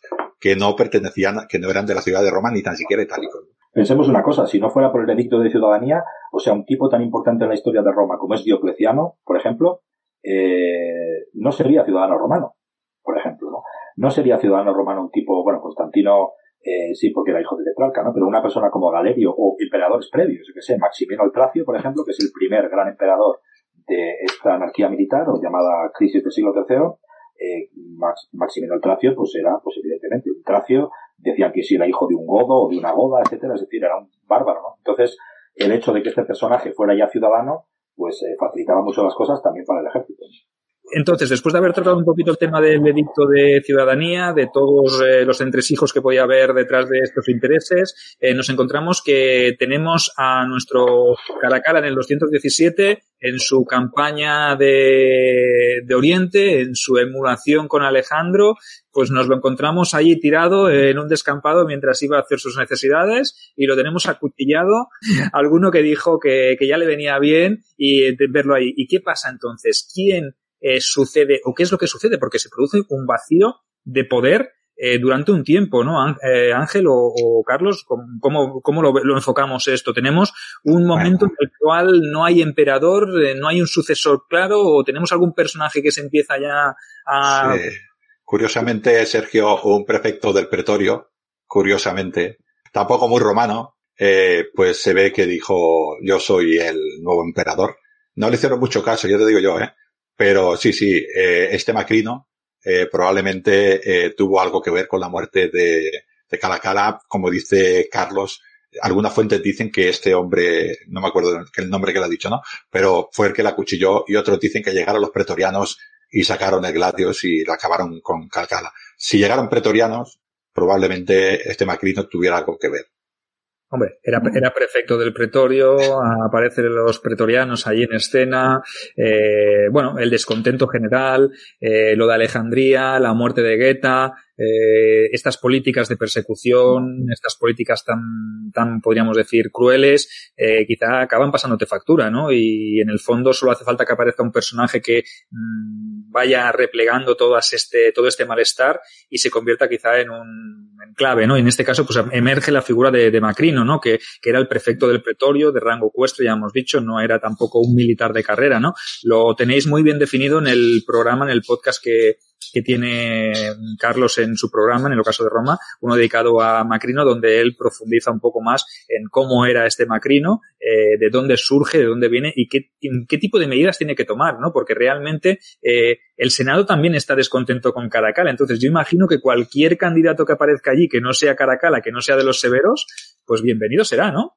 Claro, lo que pasa es que, bueno, él eh, todo lo que no sea Caracala, que era esta bestia negra del Senado, pues le viene bien. Lo que pasa que, claro, de repente viene este personaje de rango ecuestre, de una cuna no demasiado tampoco, porque bueno, ni siquiera era pues una, era una, una, especie de familia de, de cesárea, de cesárea de Mauritania, era africano también como Septimio Severo, y no debía tener tampoco ser una familia demasiado prominente. Entonces, bueno, el Senado no le hizo gracia, pero bueno, sí que accedió, le reconoció, puesto que, bueno, pues mejor que Caracala vale cualquier cosa, ¿no?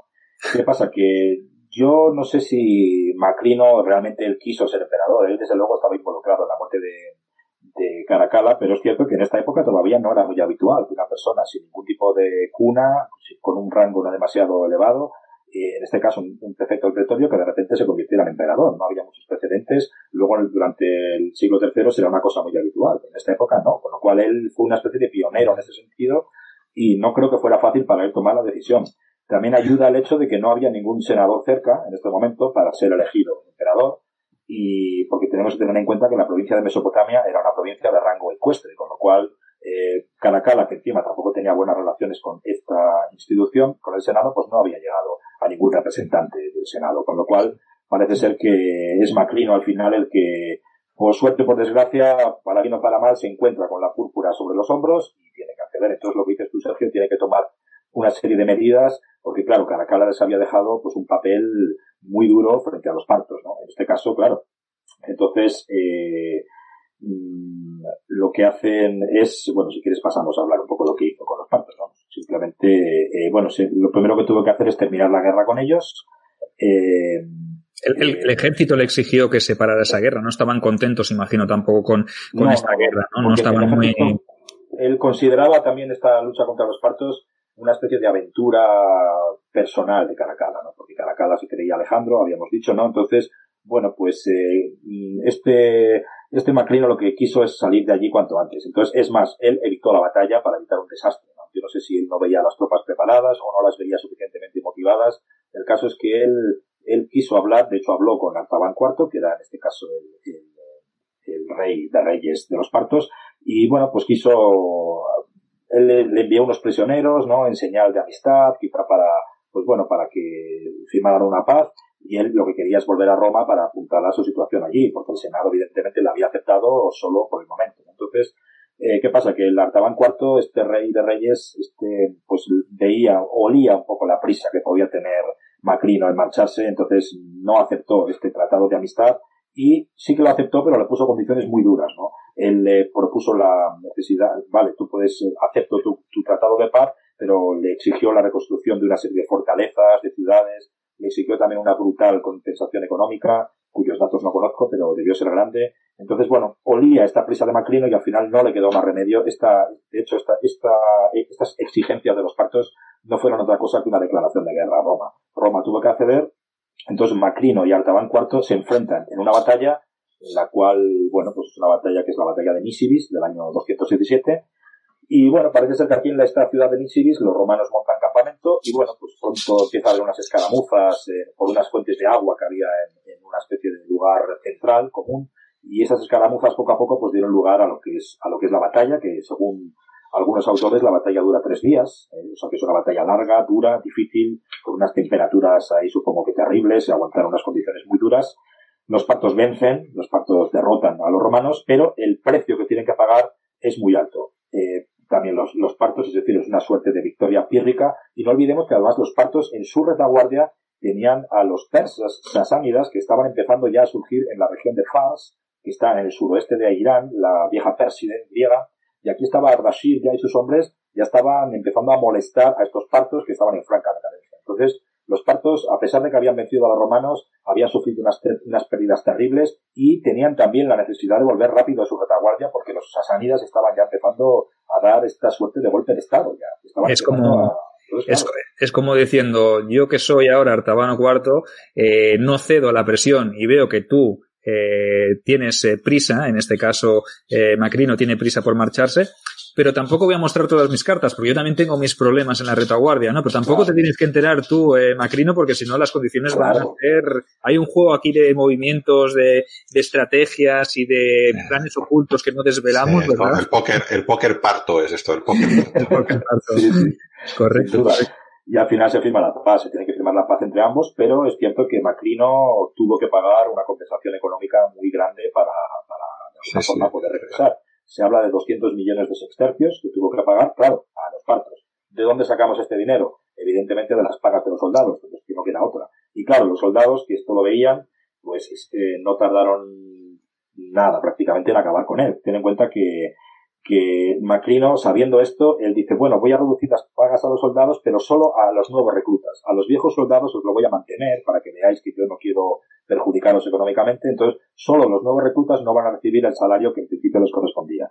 Esto debería haber calmado a los soldados, les debería haber calmado, pero no fue así, puesto que los soldados decían, vale, yo que soy un veterano, a mí no me va a bajar la paga. Ahora que acaba de empezar, pero en cuanto se sienta un poco más seguro y afiance más su posición, sin duda me va a bajar el sueldo. Y esto lo veía. Con lo cual, eh, de hecho, el Senado le ofrece el título de Particus Maximus y eh, Macrino lo rechaza por puro remordimiento, porque sabe que no es así. No ha obtenido una gran victoria. Y, y, por una derrota, ¿no? También eh, es realmente algo más de maquillar la imagen de una situación crítica, sacar eh, algo positivo, ¿no? Eh, realmente mmm, Macrino tuvo un papel complicado, ¿no? Es un momento muy crítico, eh, un momento complejo, con muchas situaciones, como tú lo has dicho antes, ¿no? Quizá ni él mismo se esperaba que le nombraran emperador, porque también si tú participas en una especie de conjura o en algo, por lo menos ten algún candidato allí ya preparado, ¿no? O algo, digo, no, no te coja tan sí, en yo, Fue una oportunidad muy clara aprovechar pues, cara a cara charlameada. Quisiera ¿no? poner en, en, en, baza, si quieres, eh, Sergio y Carlos, un, un, error que creo que fue el error más grande de Macrino. Más que esto con los partos, que evidentemente quitarle la paga a los soldados es muy gordo, pero cuando mató a cara a cara, la dinastía severa todavía estaban por allí todas estas dominas. Esta Julia, que hemos dejado atrás, y su hermana, y bueno, todas estas eh, sirias, estaban no muy lejos tampoco de esa zona y estaban maquinando. Quiero decir que este error también fue muy gordo, el de, porque lo, lo que normalmente si él quería una dinastía nueva, eh, se los hubiera cargado a todos, ¿no? Claro, Como, por eso, pues, quizás esto también potencia el hecho de que eh, se encontraron allí las legiones, muchas legiones en la guerra parta y dijeron, pues este va a ser el emperador y él pues tampoco se podía negar porque probablemente lo hubieran matado, ¿no? Con lo cual, eh, eh, sí, tuvo un papel bastante delicado, pero ahí estaba Julia Donna. Bueno, el gran error de Macrino, sin duda, es no acabar con los restos de la dinastía severa. Septimio Severo lo hubiera hecho, Caracalla lo hubiera hecho, tú no lo has hecho. Entonces, amigo, ahí tienes que pagar el precio de, de no haberlo hecho. Porque claro, es cierto que él tuvo una política, lo, poco tiempo que gobernó, porque gobernó de abril del 217 a junio del, dos, del 218, o sea, gobernó un año, más o menos, eh, él intentó volver a, lo, a, la política de los antoninos, parece que los antoninos siempre son esa referencia del buen gobierno, ¿no? Y también, bueno, es cuando nombra precisamente a Dion Casio gobernador de Esmirna y de Pérgamo, es decir, bueno, Dion Casio de hecho es favorable, qué casualidad, relativamente favorable a Macrino, pero es cierto que no acaba con los restos de la dinastía severa. Julia Domna muere en este momento, puesto que Macrino la trata con respeto, la trata con honor, fijaos, cuando se tiene Severo directamente se la habría cargado si estuviera en su situación, o Caracala. Pues él la trata con honor y respeto y la somete simplemente a arresto domiciliario. Lo que pasa que Julia Domna se deja morir. Se deja morir. Era, mucha mujer, ¿no? Mucha mujer. Es cierto que dicen que Julia Domna estaba enferma. Parece ser que tenía cáncer de pecho, parece ser, no se sabe, y murió con 57 años ya, y se deja morir. Pero claro, es cierto que a lo mejor él sabía que Julia Domna iba a morir y no contaba con que tenía unas hermanas, porque igual las consideraba demasiado lejana, a su hermana y, no digo nada, a las sobrinas de Julia Domna, pero es cierto que Julia Mesa, que era cinco años menor que Julia Domna, que en este momento tendría pues 52, 53 años, eh, ya estaba maquinando efectivamente lo que dice Ángel, estaba muy cerquita, estaba en Mesa, esta ciudad siria, que hacía muy poquito que pertenecía al Imperio Romano en Mesa, pero esta familia había prosperado un poco a la sombra de los severos, y no solo eso, sino que era una familia tremendamente romanizada para la zona en la que estaba. Primero Severo se casa con Julia Domna, y Julia Domna tiene una hermana que es Julia Mesa, casada con un señor que se llamaba Vito, senador. Entonces, bueno, era ecuestre, pero ascendió eh, socialmente, ya digo, al calor de, la relación con la dinastía severa, con los con Julio, con Septimio Severo. Y esta Julia Mesa, la hermana de Julia Domna, tenía dos hijas, que eran Julia Soemias y Julia Mamea. Ambas tenían dos hijos pequeños, ¿no? Julia Soemias tenía un hijo que se llamaba Basiano, el futuro el Lagábalo, y Julia Mamea tenía un hijo que se llamaba Alejandro, Alejandro Severo. Entonces, por ahí es donde van a buscar un poco las vueltas a, a, a Macrino. Y entonces esta Julia Mesa ya desde un principio tenía pensado que Basiano, el hijo de Julia Soemias, el hijo de su hija mayor, pues podía ser emperador. Las mujeres evidentemente no podían gobernar en este momento, pero bueno, digamos que podían gobernar a través de sus hijos, a través de estos niños que además eran pequeños, con lo cual, al igual que vimos con Julia Domna que podía ejercer de regente de sus hijos, de sus eh, malcriados hijos, que no acabarían, no tardarían nada en matarse entre ellos, pues esto lo mismo. Julia Mesa pensaba que ella, que es la abuela de los niños, y la madre de uno de ellos, que es Julia Sonia, podían ejercer de regentes y gobernar eh, a través de sus hijos, ¿no? Entonces este Basiano eh, era hijo de Julia Soemias. ¿Qué ocurre? Que eh, era una, una pirueta eh, un poco genealógica, un poco complicada, porque claro, había que hacer creer a los soldados que ellas tenían la legitimidad para gobernar a través de sus hijos. ¿Cómo lo hicieron? Bueno, pues entonces Julia Soemias y la propia Julia Mesa, la abuela del niño de, de este Leogábalo, hizo correr el rumor de que Caracala eh, había tenido un romance con su prima, Julia Soemias, y que del fruto de este romance había nacido este Basiano. Entonces decían que Basiano en realidad, este futuro de Lagábalo, en realidad es hijo natural de Caracala. Entonces, claro, la sucesión está hecha. Hicieron correr este rumor y los soldados o se lo, que, o se lo quisieron creer o se lo creyeron directamente. Ten en cuenta que, claro, eh, parece ser incluso que Basiano, este Lagábalo, tenía cierto parecido físico con Caracala. Eh, Caracala era de origen sirio también, Basiano también, no lo sé, parece ser que tenía cierto, cierto parecido. Entonces hizo correr este rumor eh, lo cual seguramente no es cierto que fuera hijo suyo. De hecho, Caracala tuvo un matrimonio, no recuerdo el nombre de su esposa, pero bueno, fue un matrimonio tremendamente infeliz. Él mandó a su esposa al exilio, enseguida la ejecutó y parece ser que no, tuvo hijos con esta mujer. Incluso dicen los rumores que Caracala había tenido una enfermedad que la había dejado impotente, con lo cual ni siquiera era capaz de, procrear. O sea que no era seguramente hijo suyo. Pero bueno, los soldados lo creyeron y bueno, pues eh, cuando fueron con el cuento a la tercera legión gálica, que es la que estaba establecida en Nemesa, les contaron esta historia. Y claro, los soldados aplaudiendo con las orejas, encantados, diciendo, madre mía. O sea que en realidad cada cala tiene un hijo legítimo, un hijo, vamos, un hijo natural. Que igual, ¿no? Carlos, que igual no nos bajan el sueldo. Qué suerte estamos teniendo. ahí está, ahí Igual no nos bajan el sueldo, porque seguro que este nos lo sube. Entonces, claro, pues ahí pasó. Entonces, eh, cuando fueron estas mujeres a hablar con los de la tercera gálica, que estaban además en su misma ciudad, les contaron la historia y estos aceptaron enseguida y proclamaron directamente a este joven, Basiano, que tendría en, esta, en este momento unos 13, 14 años, le proclaman emperador y, esto ocurre. Entonces, claro, Macrino reacciona, claro.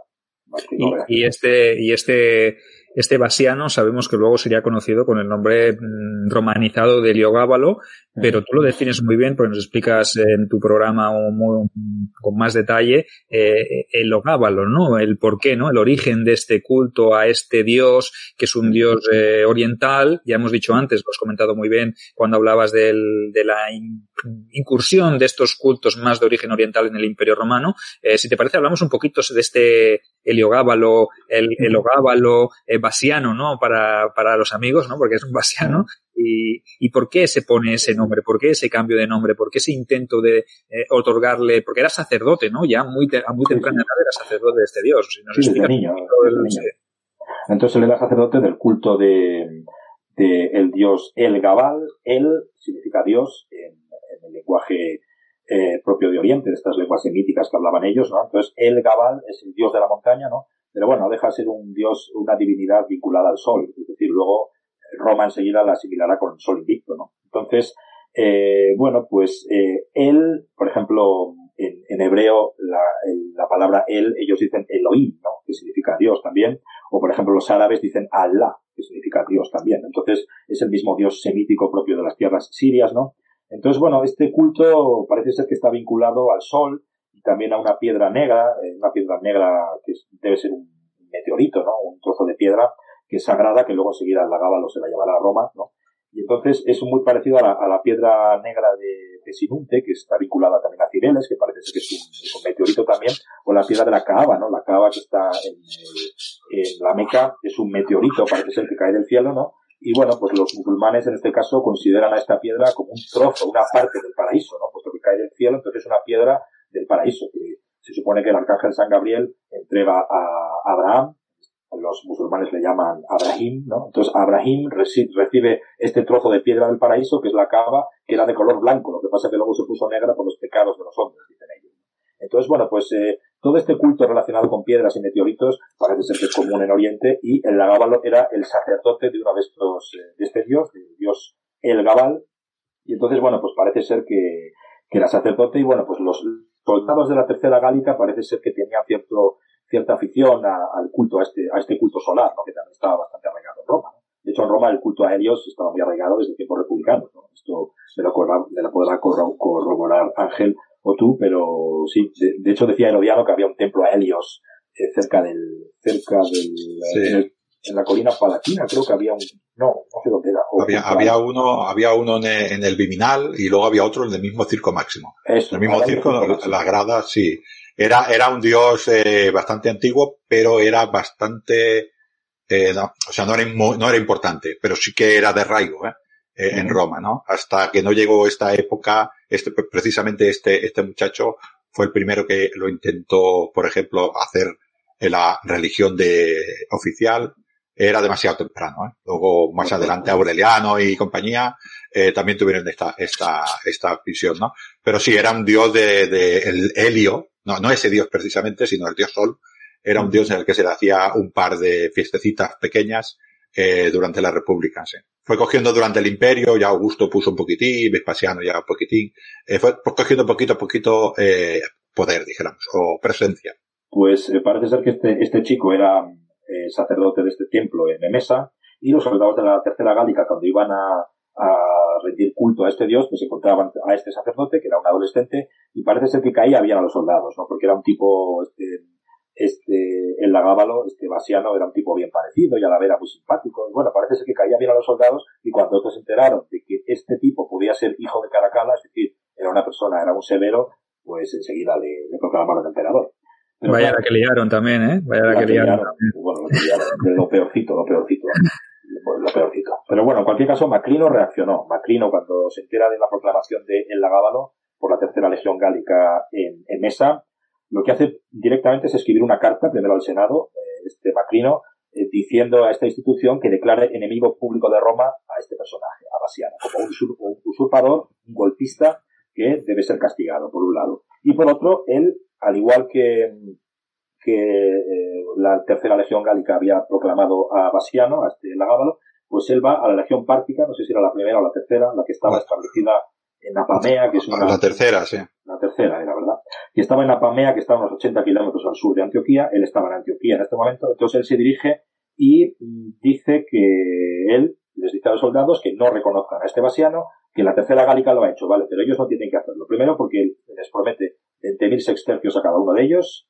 Luego también les dice que va a fundar una dinastía, porque en este momento lo que hace es proclamar César a su hijo Diadumediano, que se llama.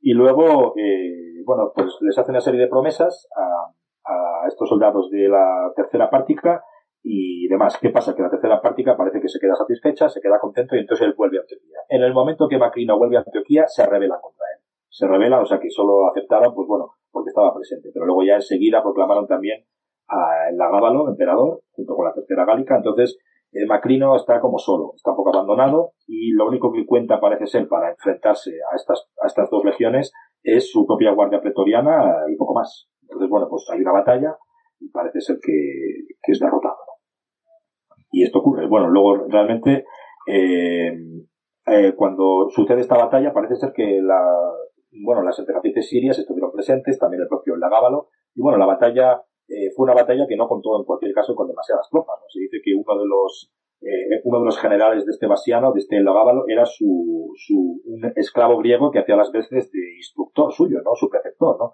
Pues este hizo las veces de general, o sea que tampoco debía ser una batalla con demasiadas tropas, pero bueno, Macrino salió derrotado y lo que hace este personaje es huir del campo de batalla en mitad del enfrentamiento, lo cual es una cosa que, claro, está muy mal vista, queda fatal.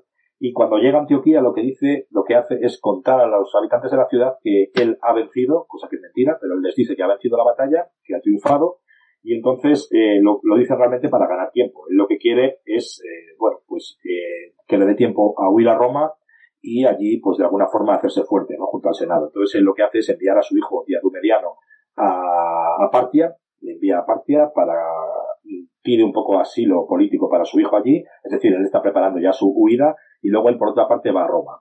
Lo que pasa es que tanto su hijo como él mismo son, digamos, capturados por los, por los soldados y son ejecutados en el mismo momento. Entonces a partir de ahora ya empieza el, reinado del Lagábalo. Estamos en, en el año 218 y este paréntesis, este macrino queda pues como un paréntesis invitado de la dinastía severa y ahora ya llega pues el Lagábalo.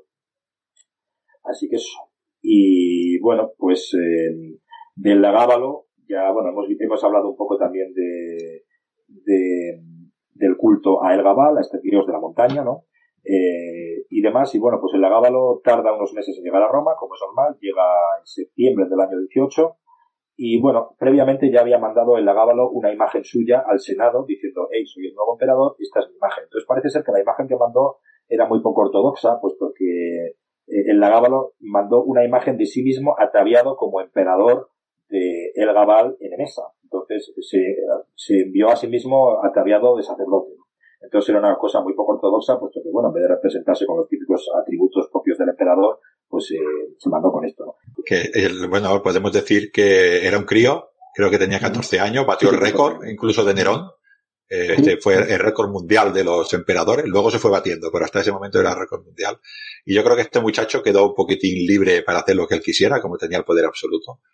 Y allí realmente mandaban su abuela, eh, la Julia Mesa, y su, y su madre.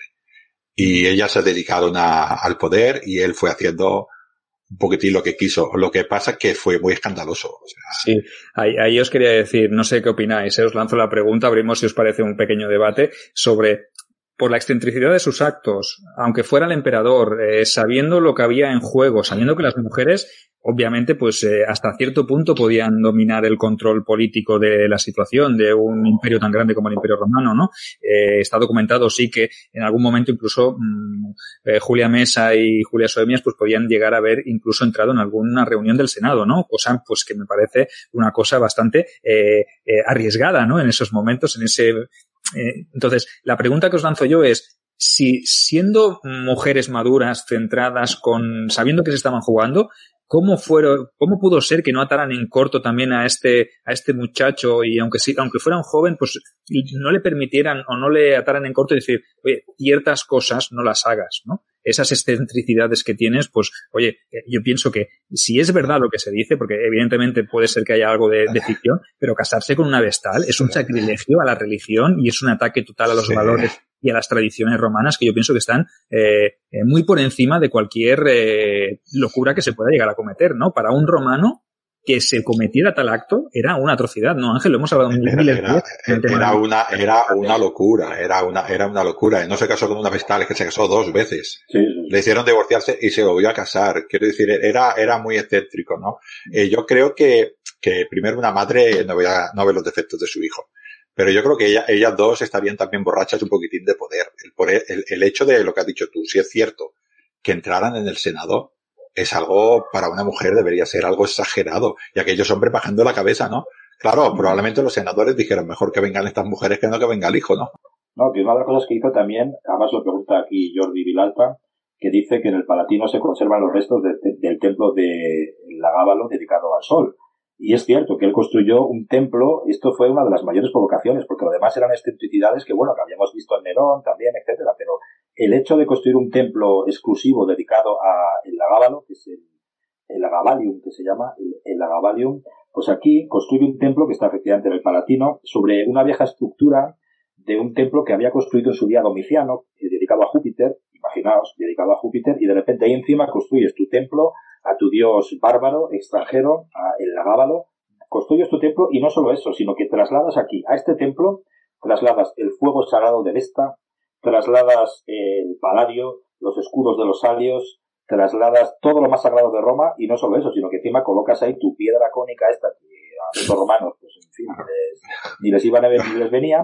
Y luego también parece ser que una vez que puso todos estos objetos sagrados dentro del templo, por supuesto todo supeditado a su dios, a el Lagábalo, pues él, eh, pues todas las ceremonias que hacía, todos esos bailes estrambóticos, eh, Herodiano decía que se maquillaba, que se ponía pelucas, que se depilaba, eh, etcétera. Entonces, claro, eh, todos esos bailes, digamos, rituales, obligaba a los senadores a acudir y a verle bailar, ¿no? Porque parece ser que era pues muy exhibicionista el hombre, y claro, eso era terrible. Y no solo construyó el, el Logavalium, en el Palatino, sino que se sabe que construye otro templo muy cerca, también dedicado a El Lagábalo, y parece ser que Santa Elena, la madre de Constantino, cuando decidió construir su casa, la, que era cristiana esta mujer, la construyó encima del el de, de para de alguna forma imponer un poco su autoridad. Entonces él construyó esa casa como matrona cristiana que era y luego cuando trajo los restos de la Vera Cruz de Jerusalén, que ya sabes que emigró allí, trajo parece ser restos de la Cruz de Cristo,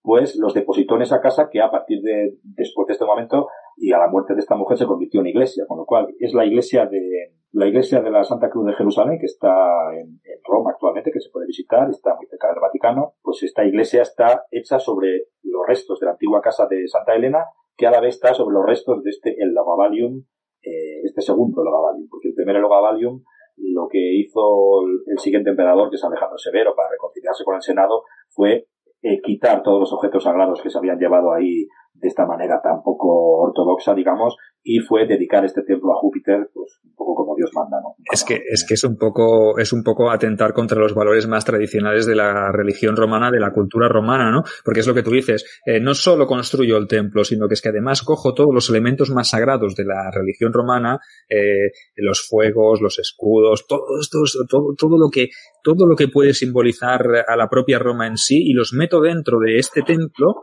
eh, los consagro a mi Dios y erijo a este Dios que lo estoy asimilando, lo estoy elevando a la categoría de Júpiter. O sea que mm. es que me parece ya una atrocidad y yo como romano del momento, aunque no fuera senador, eh, si hubiese visto al niño este por la calle, me hubiesen entrado unas ganas de pegarle una colleja. Bueno, luego me hubiese años, ¿no? era un niñato, era como, bueno, claro. como mis alumnos, sí, mis alumnos son bajísimos, pero, pero los adolescentes, pues todos sabemos cómo son. Yo, yo es que sí, yo me lo imagino como un niño, eh, un niño de hoy en día, ¿no? Que tuviera 14 años y le sueltas 400 euros. El tío se vuelve loco. o sea, él, se encontró, se encontró con un imperio, ¿no? A ver, la, yo vuelvo a repetir otra vez lo de la mala fuente, lo de la, la mala prensa de la fuente, ¿no? Dion dice que incluso daba cargos por el tamaño del atributo masculino. Sí, sí, Absolutamente por eso, que incluso se prostituía. Y lo del cambio de sexo, ¿no? Que, que, que le daría... Ah, sí, lo de médico. ¿no? Esto lo, lo, dices tú también.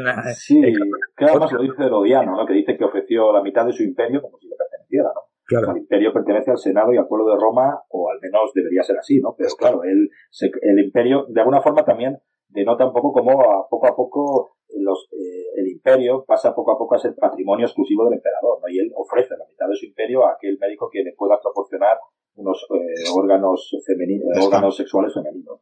Como dices, eh, creo que es en tu mismo programa del caso de Roma, eh, la abuela al final se cansa, la Julia Mesa se cansa, ¿no? La hermana de, de Julia Donna se cansa y le dice, a ver, deja la vestal y cásate con esta mujer de bien, que con esta tendrás hijos, ¿no? Y él, pues no, parece ser que al principio lo obedece, pero después tampoco dice, me vuelvo a casar con la vestal. Y ya al final se cansa tanto la abuela que le dice, oye tú, tú, eh, creo que tenía 17 años por esa época, dice, vas a, vas a adoptar como emperador a tu primo, que tenía 13. 13 años, sí, sí. Y ya Hasta esto hemos llegado.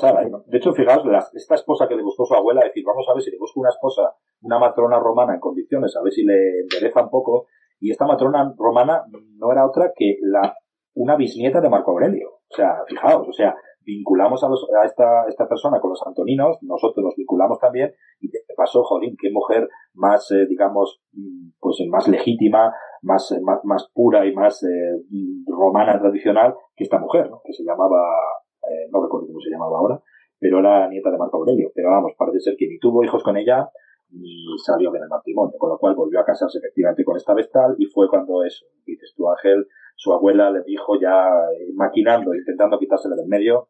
De hecho, las, la abuela hizo, bueno, durante el reinado de Caracala, que la que gobernaba era su abuela y su madre, se hicieron tres cosas buenas, ¿no? Una de ellas es, se terminaron por fin las termas de Caracala, ya digo que se terminaron ahora, no con Caracala, y fueron las abuelas, la abuela la que lo terminó, eh, en segundo lugar, se restaba el Coliseo, también parece ser, pues que lo que decíais el otro día, que me gustaría apuntarlo cuando hablabais de la vida en la URSS, la vida cotidiana, en nuestro anterior eh, directo del pasado domingo, que decíais sobre los incendios en Roma, ¿no? que eran muy habituales y que sobre todo en la, la, gente más pobre y tal, pues lo sufría y demás, pues parece ser que en tiempos de Macrino hubo otro incendio en Roma muy importante que afectó al Coliseo, que quedó parcialmente destruido. Entonces parece ser que la abuela de Heliogábalo, pues lo que hace es arreglar el coliseo, esta es la segunda cosa buena que hicieron, y la tercera cosa buena que hizo su abuela efectivamente es intentar quitarse ya a su nieto del medio, hacer que adopte a Alejandro Severo, que tenía 13 años en este momento, para prepararle hay a la ser, Hay que ser consciente de lo que estamos diciendo. La abuela está, está conspirando para, de, de un nieto para poner a otro. Así debería ser este nieto, ¿eh? O sea, esto, al menos esto es lo que nos dicen las fuentes, ¿no? Y ya la apoteosis, si lo quieres explicar, es ya lo que pasa con el, con el septimio, ¿no? Cuando, cuando está el rumor este de que, a ver, hay que decir que la abuela le puso unos pretorianos al muchacho este y se me lo van a matar, y iba, iba con, con toda una corte de pretorianos donde iban muchachos, quiere decir, porque el Alejandro este temía por su vida, ¿no? Y parece ser que hubo un rumor de que había muerto y los pretorianos dijeron, ¿cómo que ha muerto? Ven aquí con el niño que tenemos que hablar. Y se presentó él allí eh, en la Castra Pretoria, ¿no? Sí, sí, se presentó como diciendo, exigimos pruebas de que el niño, Alejandro Severo, está vivo, que no se le ha descargado porque parece ser que no era la primera vez que intentaban envenenarle o atentar contra su vida porque se olían, tanto su madre, la madre Soemias, la madre de el Lagábalo y el propio Lagábalo, se olían lo que pasaba. Pero claro, su abuela quería quitarse del medio porque pasa un poco como con cómodo. Cómodo cuando muere eh, tenía solo 30 años y era un emperador que gozaba de plena salud, o sea, podía durar tranquilamente su reinado otros 30 años más. Y con el Lagábalo, si tiene 17 años, imaginemos que hubiera sido de Roma si hubiera gobernado todo el tiempo vital que le correspondía. Es decir, de 17 años podía haber gobernado hasta los 50 años, o 60. ¿Quién, lo pasó peor entonces? ¿Heliogábalo? ¿Lo pasó peor Alejandro Severo? Eh, ¿La madre de uno, la madre de otro? Porque vaya, vaya familia, ¿no? Había un, desbarajuste ahí porque, claro, uno por miedo a que le sucedan lo que hace es planear el asesinato y el otro que a lo mejor tampoco quieres que se, quiere ser emperador, se da o se encuentra con la tesitura de que eh, está en peligro constante porque su propio eh, primo o su tía y su tía.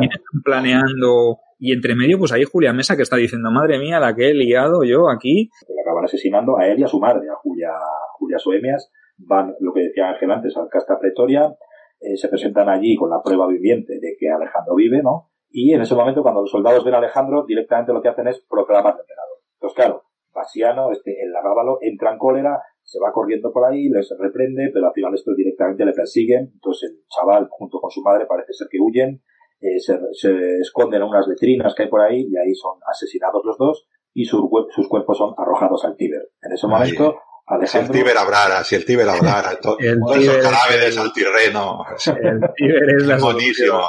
Pero es que estarían hasta las narices ya, ¿no? De, de soportar a este hombre y a su, a este niño, entonces, y a su madre. Entonces, que su, su, propia abuela mmm, claro. le va bien todo esto, ¿no? O sea que... La abuela está, ha, han matado a su hija y a su nieto. Y a su nieto. Es la abuela, ¿eh? Para poner a otra hija y a otro nieto. Es que es muy bestia. Sí, sí. Tela. Y entonces, claro, eh, ya esto ocurre en marzo del año 222, termina este reinado de, de Lagábalo y empieza el de Alejandro Severo. Claro, Alejandro Severo, precisamente por eso que decís, su abuela se cuida muy mucho de que no se vuelva a repetir lo mismo. Entonces, claro, parece ser que eh, Mamea, Julia Mamea, que es la madre de Alejandro Severo, parece ser que era algo más dócil, no era tan, eh, bueno, pues eh, era un poco más eh, conciliadora, ¿no? Entonces, es, esta mujer, junto con Alejandro Severo, que era un chavalillo de 13 años, ¿no? Bastante, bastante bueno, así decirlo, pues más manejable que el Lagábalo, y luego su abuela, pues parece ser que desde el principio se plantean las cosas de manera diferente. Es decir, vamos a llevarnos bien con el Senado, vamos a, a quitar todos los objetos sagrados del el vamos a poner de nuevo el culto a Júpiter aquí, y vamos a, bueno, pues intentar hacer las cosas bien, ¿no? De hecho, es ahora cuando se rodean de grandes intelectuales que ya recuperan un poco la tradición de Julia Domna, y aquí aparece Dion Casio, que es miembro de la corte en este momento, o miembro, uno de los asesores, eh, y otros tantos. Diógenes Laercio, por ejemplo, que es un erudito y recopilador, eh, historiador, eh, Sexto Julio Africano, que es un historiador y es apologista cristiano también, con lo cual denota un poco que está, pues bueno, las, las maneras, las maneras a las que va apuntando este nuevo gobierno, que es tolerante y sobre todo conciliador con el Senado, con el pueblo de Roma, intentar que las cosas vayan bien y demás. Claro, Dion Casio, que es uno de los grandes favorecidos de este gobierno, pues claro, es relativamente favorable a, a Alejandro Severo, pero no olvidemos que Alejandro Severo eh, favoreció mucho a Dion Casio, con lo cual pues, le pone bien.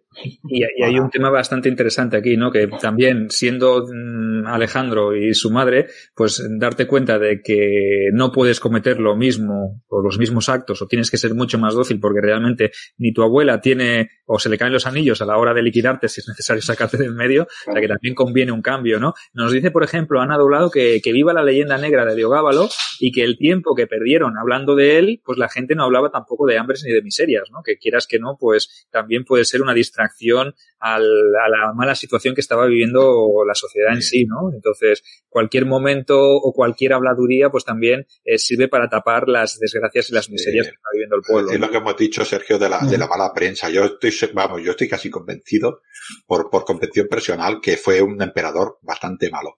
Pero muchas cosas de estas que dicen, eh, probablemente sencillamente mala prensa. Por ejemplo, que, que la, su, su abuela y su madre fueran al Senado. Yo no sé si eso es cierto o no es cierto, pero esto para un romano de la época debería ser muy hiriente, ¿no?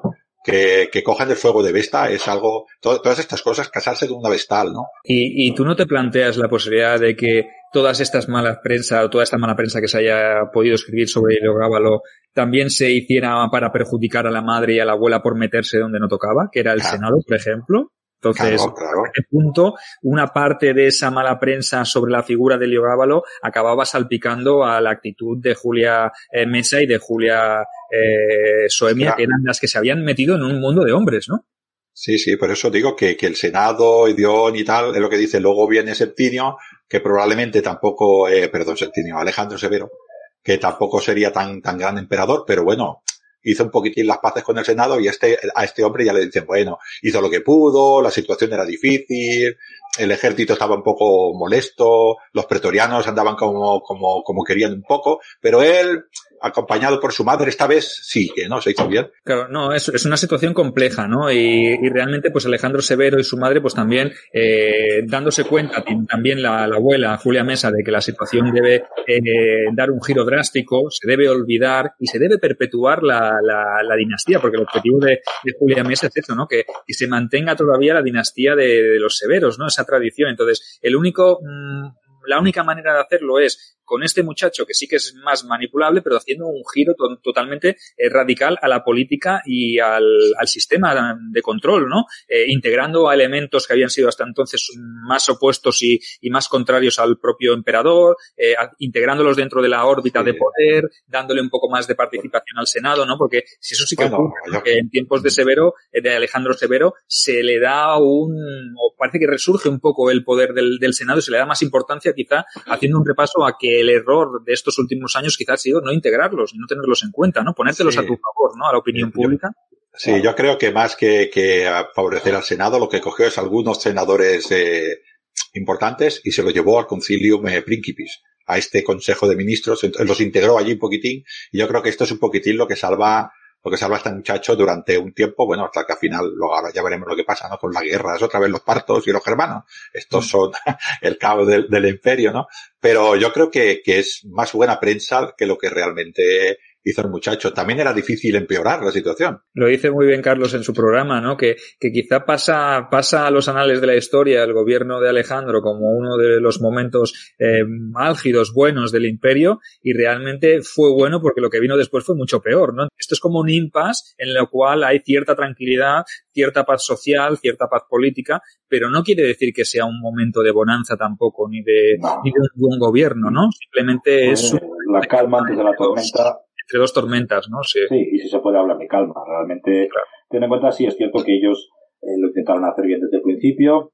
Eh, por ejemplo, la casaron con la hija de un senador, también, es decir, que se llamaba Salustia Orbiana, su mujer, y demás. Lo que pasa es que parece ser que había rencillas también entre Julia Mamea, la madre de, fijaos hasta qué punto llegaban las cosas, eh, la madre de, de, Alejandro Severo la casaron con esta mujer, joven, hija de un senador, y parece ser que luego esta mujer la exiliaron las propias princesas sirias o emperatrices sirias porque Julia Mamea tenía celos de su, de su nuera, tenía celos de ella porque parece ser que ella le estaba manipulando al pobre chaval. Entonces, claro, eh, yo, yo creo que este, este hombre, Alejandro Severo, estaba pues un poco bajo las faldas de su abuela y de su madre y cuando llega esta mujer suya, pues parece ser que la madre pues tenía celos de su nuera porque le estaba manipulando. Quisiera, Entonces, bueno. Quisiera recordar a los oyentes que el emperador tenía 16, 17 años, y su mujer tendría 12, 13 o 14. Sí, sí, no me consta la edad de la mujer, pero seguramente sería jovencita, claro, porque también tiene en cuenta que en este momento lo que se pretendía es lo que dice antes Sergio, perpetuar la, la dinastía, con lo cual una mujer joven y fértil, por supuesto, para tener hijos. Eh, no tuvo hijos tampoco, con lo cual esa es la gran desgracia. ¿no?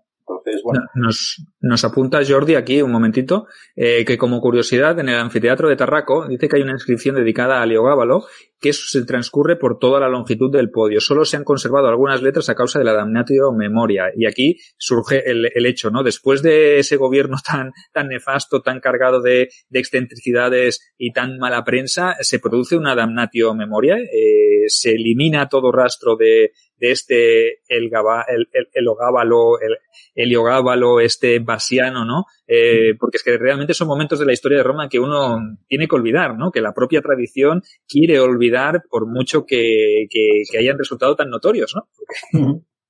Sí, sí, sí, sin duda. Vamos, yo creo que la anato memorial está a la orden del día. Está claro. Sí, a Guetta creo que también le aplicaron sí, una también. buena. De hecho, cuando tú ves el arco de Septimio Severo, eh, hay representaciones de las campañas de Septimio Severo con sus dos hijos y Guetta aparece desfigurado en todas ellas, en todas las imágenes, todas las, las tallas, las esculturas aparece sin rostro. Entonces, sí, bueno, creo, Guetta, pues, creo que también a Macrino, o sea, que no quedó nadie. es que esto era pues un recurso, claro, esto es una cosa, es una verdadera maldición para los historiadores, puesto que no podemos disponer de todas las fuentes que queremos debido a estas damnatios memoriales, ¿no? que están muy bien para la época, pero a nosotros nos dificulta el trabajo, eso está claro. Pero bueno, y luego ya Macrino, claro, al igual que sí que es cierto, uy, Macrino, por Dios, Alejandro Severo, igual que sí que es cierto que intentó eh, congraciarse con el Senado y demás, eh, claro, a cambio la contraprestación es que el ejército, yo creo que ahí fue un poco el calor de aquí de suyo. El, calor, el ejército nunca le quiso, nunca le quiso. Le veían como un emperador débil, porque incluso Caracala era mejor que él, porque Caracala, Caracala no era mal militar, aunque se le cargaba, ¿no?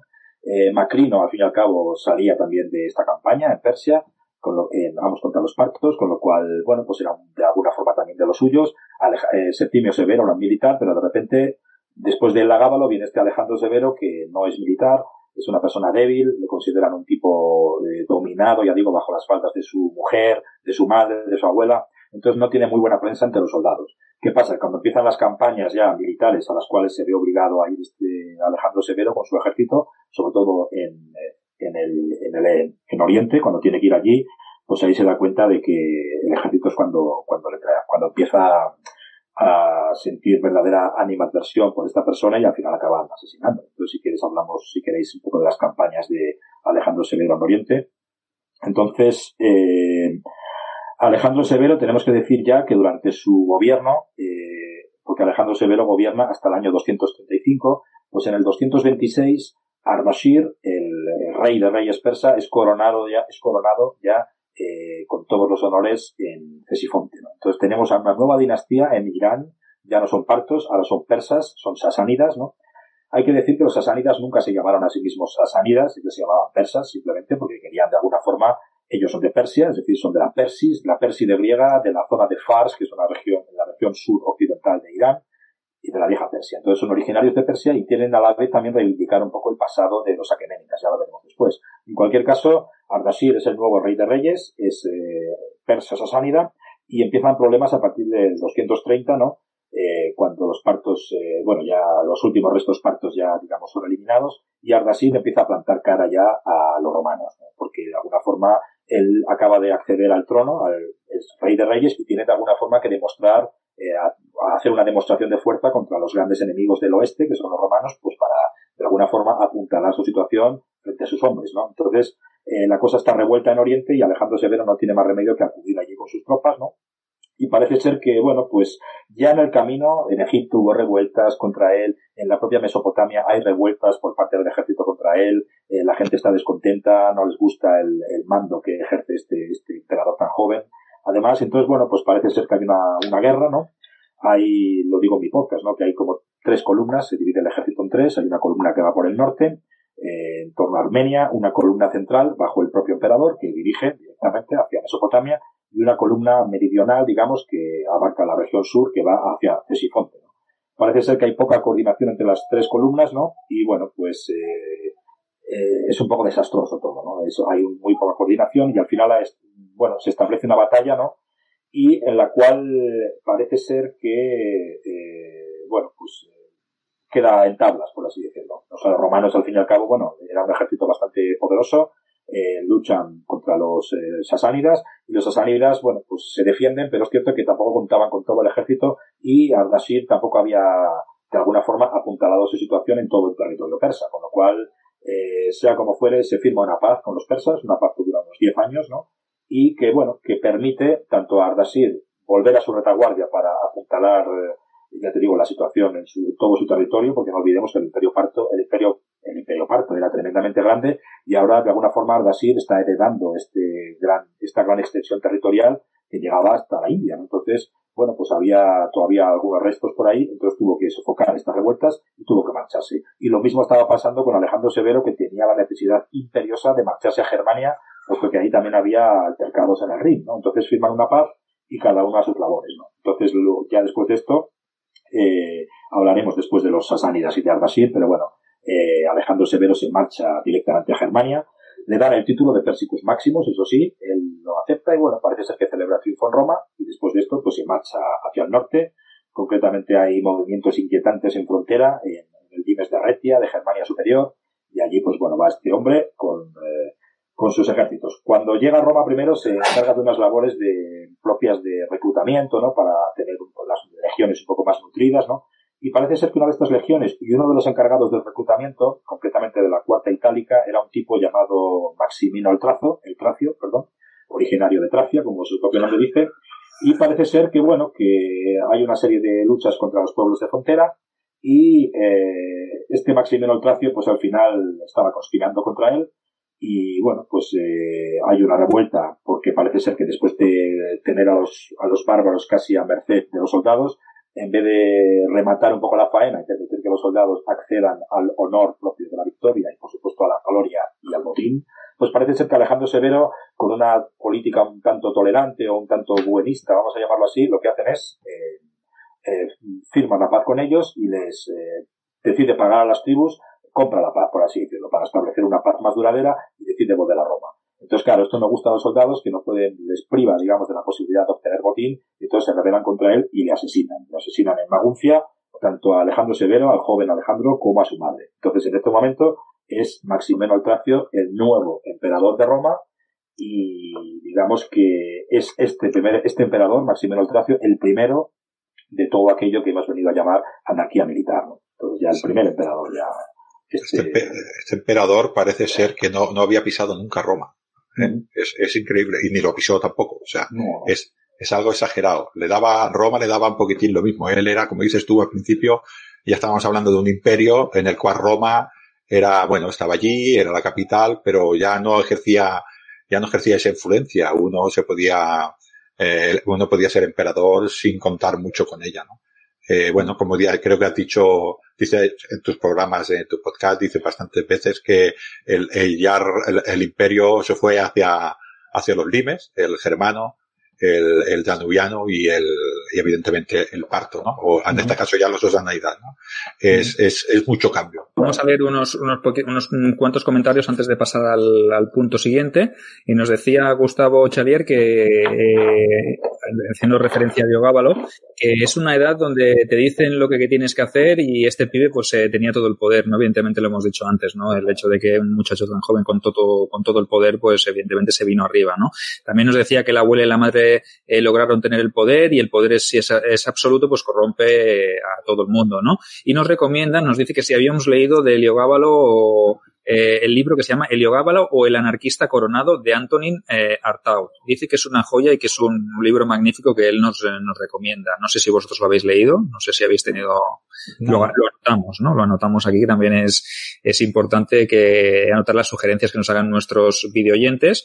Eh, nos dice Sergio Sebastián que en la Basílica de Valencia, en su fachada, hay un ejemplo de, de Spolia, una inscripción honorífica dedicada a Julia Mamea, en la que se llevó a cabo o, también una damnatio memoria. O sea que, mm, imaginaos, ¿no? En Valencia, no sabía yo que en esa, eh, en, ese lugar existía en esta. claro, tienes que tener en cuenta que, bueno, es un tema que viene un poquitín de antes, todo este culto a, al emperador, pero también era a la, a la emperatriz, ¿no?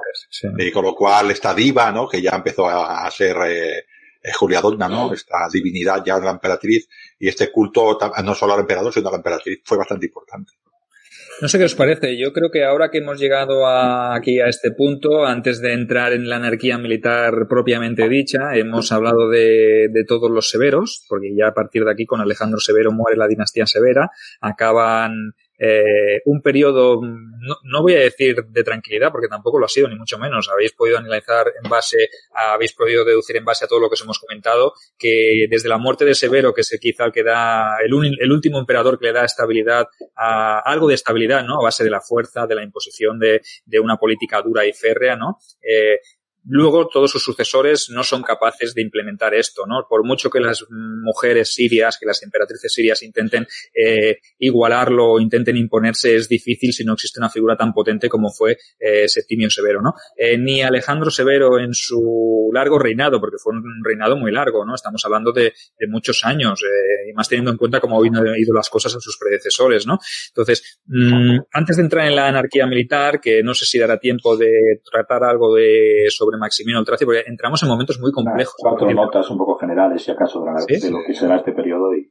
Vale, hacemos un, un, pequeño avance y luego, si os parece, entramos de lleno en, para concluir el programa de hoy en los persas sasánidas, que ya les has dado cuatro pinceladas, eh, pero ya los tenemos dentro de la escena política, militar, y yo creo que son importantes también que demos mmm, cuatro pinceladas que van a ser más de cuatro, pero bueno, evidentemente, eh, si te parece, hablamos un poquito de esta transición, de este nuevo modelo político que se va a regir, eh, que va a ser muy diferente de lo conocido hasta ahora, ¿no? Porque va a ser de nuevo una imposición de los gobiernos eh, por parte de militares, ¿no? Militares, va a haber una lucha de poderes, va a haber también miembros del Senado, el Senado va a tener también sus propios candidatos, va a haber eh, en un periodo de, de, unos 50 años va a haber muchísimos emperadores y solo uno de ellos morirá de muerte natural, ¿no? O sea que imaginaos, ¿no? Lo que se nos viene encima. Este periodo conocido como la anarquía militar, un periodo de, de crisis global que ya viene un poco dado o condicionado a esa crisis previa que se ha vivido, ¿no? Porque no ha sido un tiempo, una edad de oro tampoco, es la edad de hierro pura y dura, ¿no? Como decías, decías tú en tu podcast. Sí, bueno, pues por primera vez, eh, después de una dinastía en Roma, Estamos en el año 235, surge este Maximino el Tracio y claro, todo el mundo piensa que va a venir una nueva dinastía, porque siempre había sido así durante los últimos dos siglos, ¿no? Pero de repente, por primera vez, no viene otra. Entonces, claro, entramos en un momento de inestabilidad política, esto es innegable, es decir, puede haber una crisis, muchas crisis o pequeñas crisis en determinados lugares. Hay gente que dice que no fue para tanto, es cierto, porque bueno, también es cierto que esto es una cierta, bueno, cierto rito de paso hacia lo que luego será el siguiente imperio, etcétera pero lo que es innegable es que hay una crisis política, ¿no? Tenemos que tener en cuenta que en los dos primeros siglos del imperio tenemos eh, cuatro dinastías, 16 emperadores, y ahora del 235 al 284, que son 50 años, en vez de 16 emperadores tenemos más de 70 en 50 años. Entonces, claro, hay una estabilidad política y ninguna dinastía, digamos, duradera. Si acaso alguna mini dinastía con padres, hijos que pueden nombrar césares a sus, a sus pequeños vástagos, ¿no? Pero realmente no hay una continuidad dinástica y esto es una cosa que desasosiega tremendamente a los romanos, ¿no? Entonces, la inestabilidad política por un lado, hay una dificultad para que cuaje un poder fuerte, es como cuando cae la nieve que no cuaja, ¿no? Parece que no termina de cuajar y ¿qué pasa? Pues en algunos lugares cuaja y en otros no. Aquí no cuaja este poder, ¿no? Eh, la media de duración de los emperadores es de aproximadamente dos años, dos años. Hay emperadores que duran diez años, hay emperadores que duran meses o incluso semanas, ¿no? Pero bueno, luego también lo que estamos viendo en este momento, a partir de ahora, entre el 235 y 284, que es cuando Diocleciano aparece en escena, es la decadencia del Senado casi definitiva ya, eh, y con el Senado entra en decadencia algo mucho más importante que es la propia Urus, ¿no? La propia ciudad de Roma ya recibe ahora su puntilla, ¿no? porque de alguna forma eh, se produce una especie de traslado de poder, una traslatio imperi, como diríamos si hablamos de tus novelas de, sobre Belisario, ¿no? Y es cierto que hay, una, hay un traslado del poder de la propia ciudad de Roma a eh, donde están las fronteras, que es lo que decía Ángel antes, ¿no? Nos vamos a Milán, nos vamos a Antioquía, nos vamos a Alejandría o nos vamos también a Bizancio, que luego será la, la ciudad de Constantinopla, nos vamos a Nicomedia, nos vamos a Sirmium, es decir, son ciudades cercanas siempre a, a las fronteras y, por supuesto, junto con esto viene otro nuevo actor que ya no era tan nuevo, pero que sí que adquiere tremendamente poder ahora, que es el ejército. Entonces, esto en cuanto al tema político. Luego, en cuanto al tema de la presión fronteriza, tenemos que tener en cuenta que tenemos tres, eh, tres puntos calientes, digamos, vamos a decir así. Por un lado, el Danubio, en toda su larga extensión. Hablamos de, de pueblos que hay en el Danubio, como son los godos, ¿no?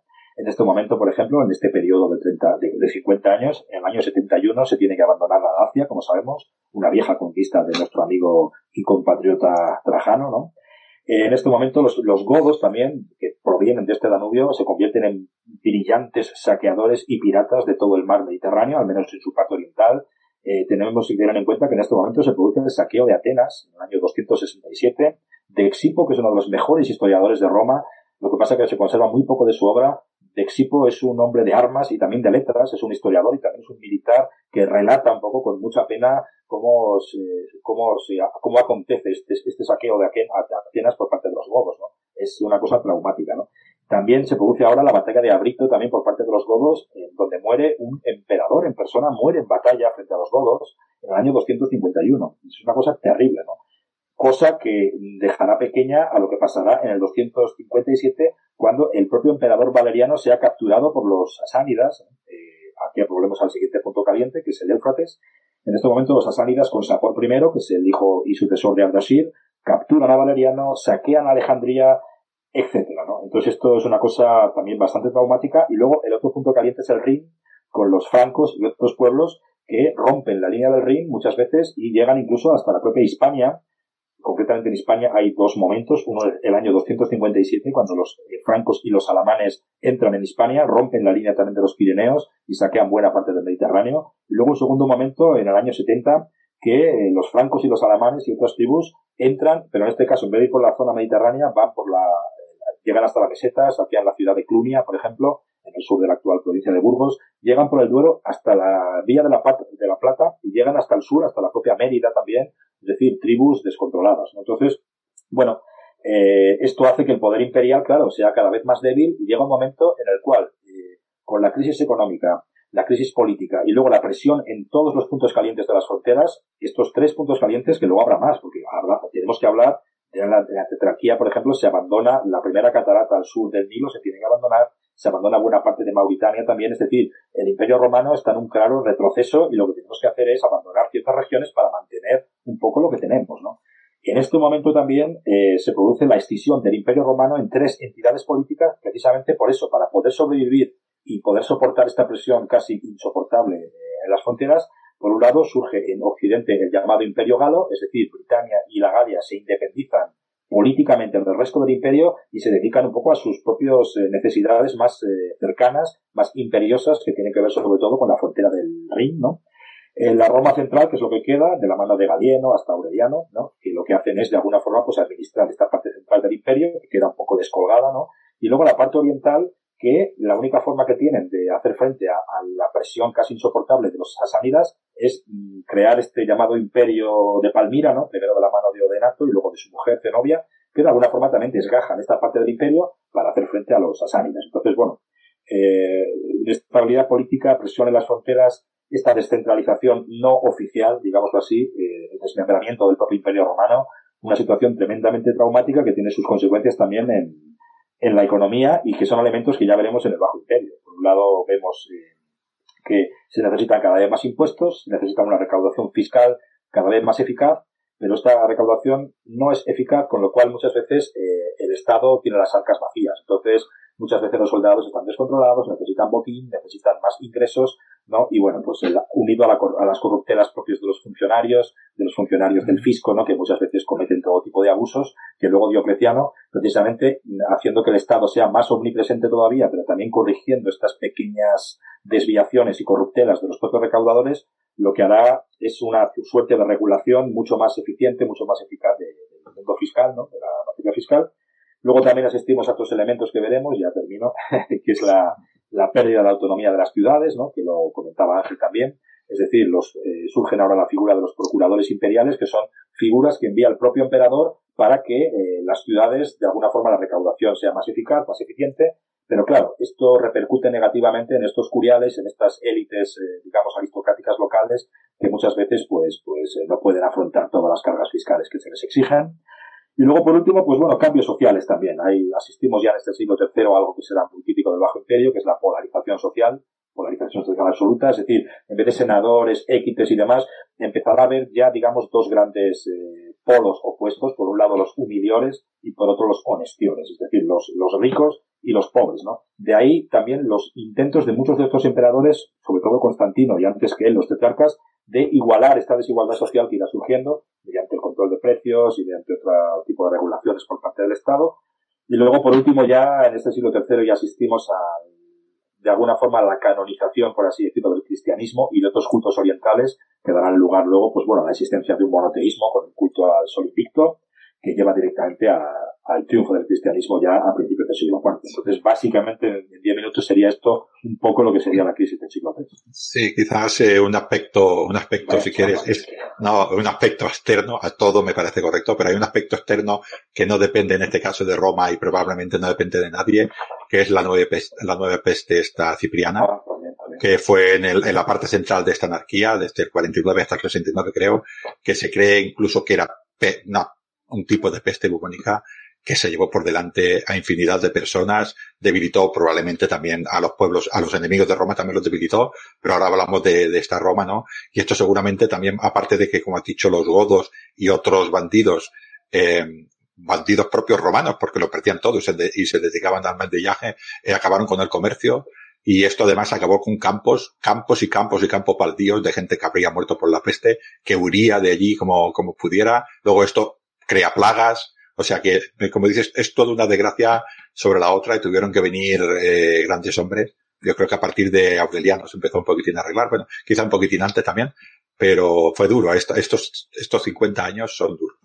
Sí, bueno, oye, eh, estupendo este análisis, esta, este resumen que nos has hecho de, de lo que vendría o de lo que acontecería a partir de, de este año eh, complicado, de este 235, 236, que son años ya un poco complicados, ¿no? Donde empieza eh, esta, esta crisis, esta anarquía, este gobierno que se le llama el de la anarquía militar, que obviamente ellos mismos no pusieron este nombre, sino que es algo que la historiografía, que la historia posterior, pues tachó este periodo, pues como que no hay un orden, no hay una estabilidad, no hay una dinastía que se perpetúe como ha pasado hasta entonces. Entonces, este periodo quizá menos conocido de la historia de Roma, porque normalmente, eh, ya lo decíamos, desde ya algunos, algunos investigadores, algunos historiadores ya no hacen ni caso a Septimio Severo, ¿no? Pasan directamente desde Marco Aurelio quizás hasta Diocleciano, ¿no? Y este, este eh, siglo entero, este siglo tercero queda como un poco en la penumbra, ¿no? En la oscuridad. De ahí el, el interés que tuviste tú en, en repescarlo, ¿no? En, en darle quizá un nombre eh, a ese silenciado caso de Roma, ¿no? Y es un caso porque no es el final del todo, ¿no? Es un,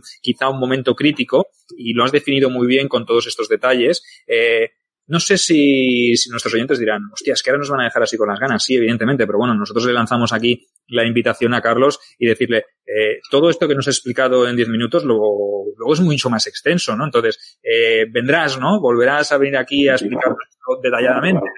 Claro, claro. Eh, tendremos aquí tiempo para analizar esto como se merece.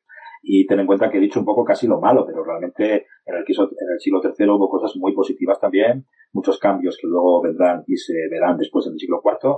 Y bueno, tampoco es un siglo de crisis, eh, porque sé, claro, explicado en 10 minutos o explicado en unos cuantos podcasts o en unos cuantos libros, es muy difícil hacerse una idea de lo que supuso este siglo. Es como si seguramente la historiografía dentro de 2000 años, cuando tenga que analizar el siglo XX, seguramente pensará que es un siglo de crisis absoluta y de desastres tremendos, ¿no? Porque claro, ha habido dos guerras mundiales, ha habido una guerra fría entre Estados Unidos y la Unión Soviética con el botón nuclear a punto de estallar en cualquier momento, y a lo mejor un historiador de dentro de mil años pues puede pensar que nosotros que hemos vivido parte del siglo XX pues hemos vivido aquí no sé pues harapientos muertos de hambre con pandemias con, con guerras mundiales y tal y realmente pues pues la gente que le ha tocado vivir este siglo que ha habido muchas calamidades sobre todo en la primera mitad del siglo XX pero no todo han sido calamidades, ha habido momentos muy buenos también, ¿no? Pues el siglo III igual, es decir, de hecho ha, ha habido partes de algunas regiones del Imperio Romano que realmente no sufrieron tanto como otras. Entonces, podemos hablar de diferentes crisis con diferentes grados de crisis en, según la región geográfica de la que hablemos. Hay zonas de Asia que vivieron relativamente tranquilas, vale que sufrieron la invasión de Ardashir cuando llegó hasta el Mediterráneo, pero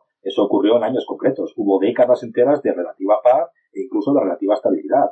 Y hay además estudios, sobre todo sobre producción agrícola, en algunas zonas, por ejemplo, del norte de África, y se cree que, por ejemplo, la región que circunda toda esta zona de Cartago, lo que es el África romana propiamente dicha, eh, muchas de estas regiones prácticamente ni se enteraron de la crisis, ¿no? Hubo un comercio también bollante entre muchas regiones, se han encontrado pecios concretamente en la zona del Mediterráneo occidental, en Baleares, creo que ha sido bastante interesante, en la cual, pues bueno, hay un cargamento espectacular de, de aceite de oliva, de especias, de lo que fuera, y bueno, denota un poco que el gobierno, eh, perdón, el comercio no llegó a paralizarse del todo, tal y como dicen. Entonces, bueno, pues hubo momentos de relativo esplendor dentro de este siglo. De ahí el interés y, por supuesto, la necesidad de todo historiador de analizar este siglo como se merece. Porque, claro, si lo hacemos en 10 minutos, la, la visión que he pintado, claro, ha sido terrible.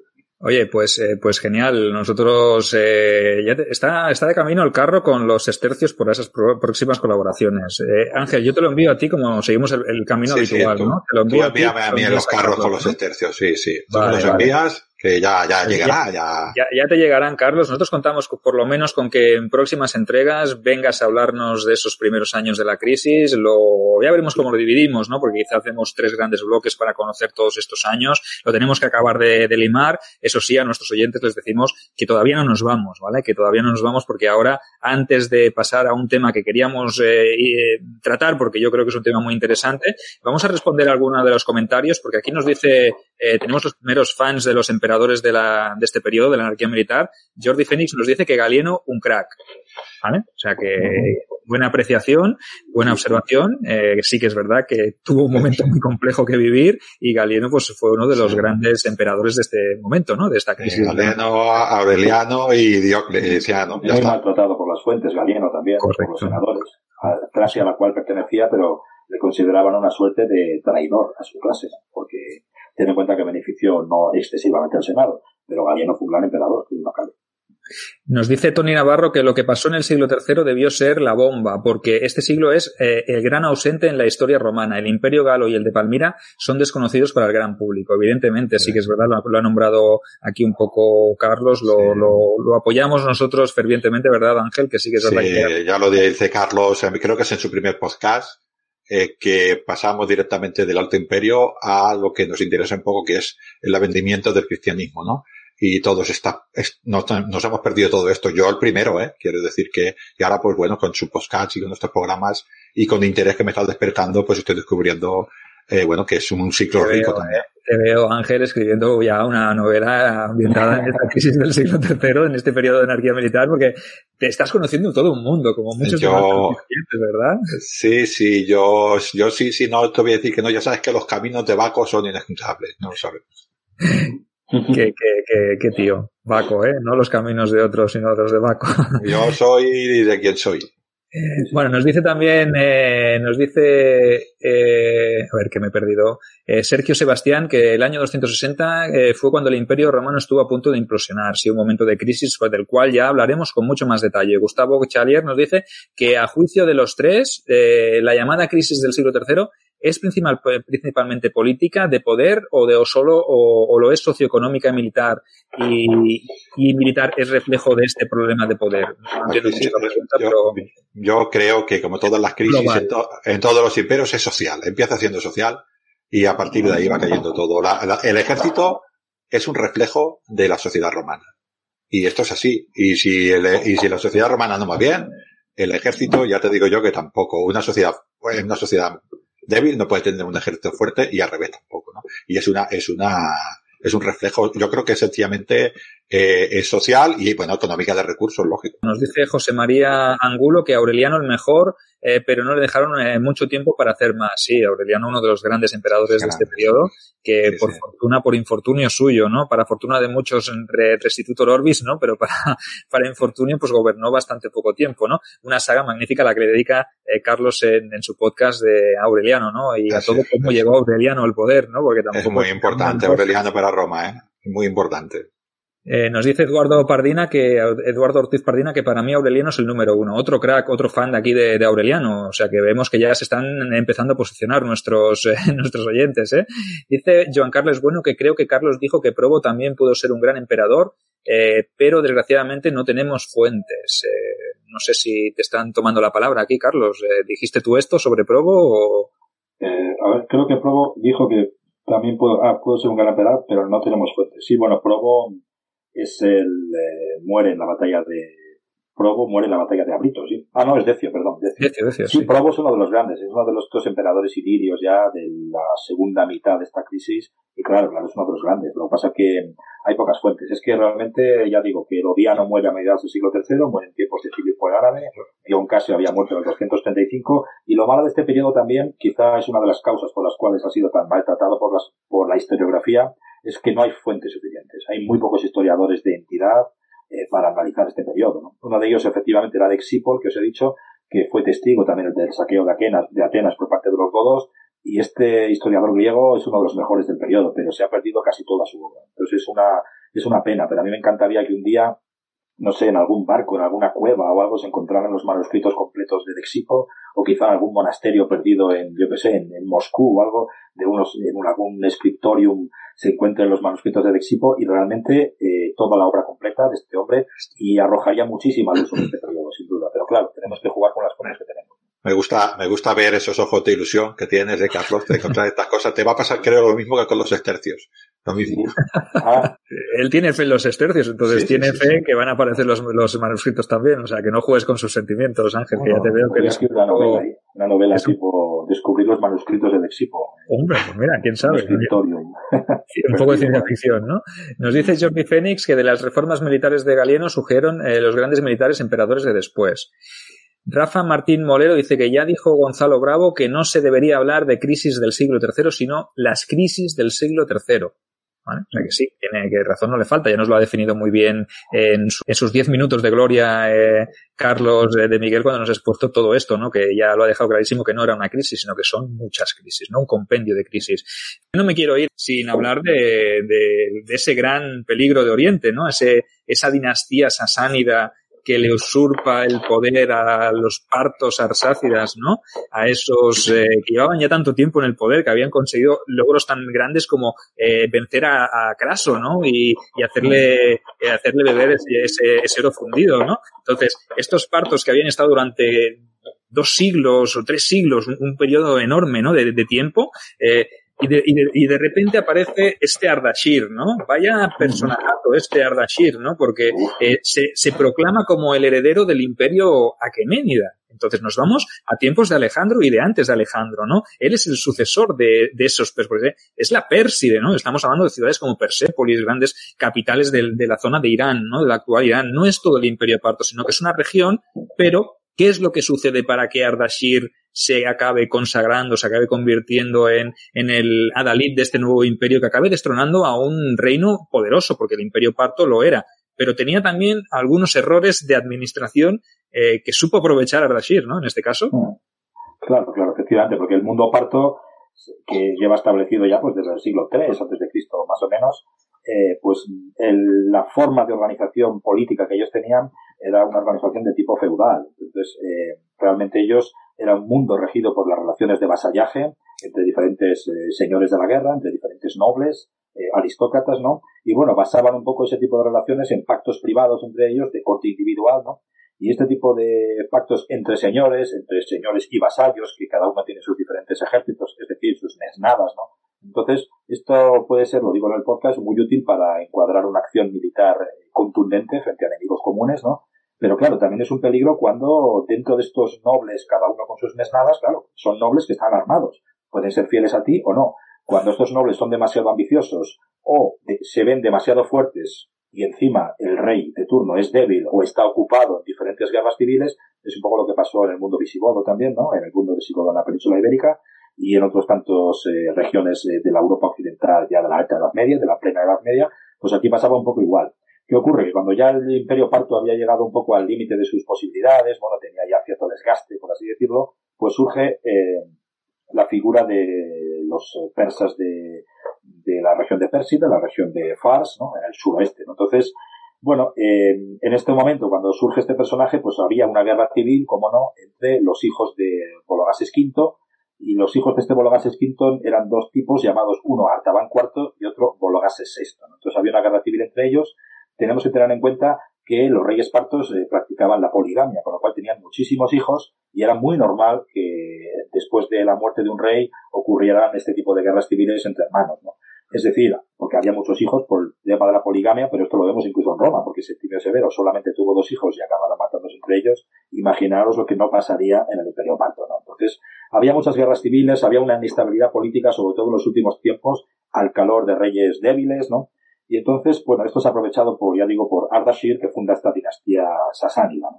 Eh, Ardashir era hijo de un tipo llamado Pabaj, Pabaj, que era, era, bueno, eh, sacerdote, era sacerdote de la diosa Anaíta, de la diosa Anaíta, que era un eh, culto del fuego de la diosa Anaíta, que era una suerte de, una suerte de diosa guerrera, eh, oriental, ¿no? Entonces, bueno, pues parece ser que él administraba este culto, pero no solo era sacerdote, sino que también era un caudillo local, era un militar, o militar y sacerdote, ¿no? Y demás. Entonces, bueno, pues eh, dicen que este Pabaj era nieto de un tal Sasán, nieto o hijo de un tal Sasán, de eso no estamos eh, seguros, pero el caso es que este Sasán dio nombre a la dinastía. Pero bueno, el, el, nombre de Sasánidas no se le administró a este grupo persa hasta el siglo IV, siglo V más o menos, de la mano de historiadores armenios, concretamente, y bueno, pues los asánidas, ya digo, se llamaron a sí mismos persas. Primero, porque eran de la región de Persia, la región del suroeste de Irán, primero, y de paso, pues oye, reivindicamos el pasado de los persas, el pasado de los aqueménidas, ¿no? No solo su legado reivindicamos, sino también que pretendemos hacer lo mismo que ellos hicieron, es decir, conquistar todo el imperio parto y llegar hasta el Mediterráneo. Y por otro lado, también se llamaron persas para diferenciarse de los partos, como diciendo, hey, nosotros no somos partos, somos persas. Somos iranios todos, pero claro, iranios son los persas, pero también son los medos, son los ármatas, son los alanos, son los kurdos, por ejemplo, ¿no? Entonces, bueno, pues los persas eran unos iranios más, pero desde luego no eran partos. De ahí su interés en llamarse persas a sí mismo. Entonces, bueno, pues eh, una vez que ocurre esto, pues vemos un poco el ascenso de Ardashir dentro de su familia, ¿no? Porque esta familia, bueno, tenía un cierto poder militar, tenía sus mesnadas, ¿no? Y también tenía cierto poder religioso. Esto es muy importante porque, bueno, tenía cierto predicamento un poco entre las gentes, ¿no? Eh, porque tenían un poder no solo militar, sino, también sagrado hasta cierto punto, ¿no?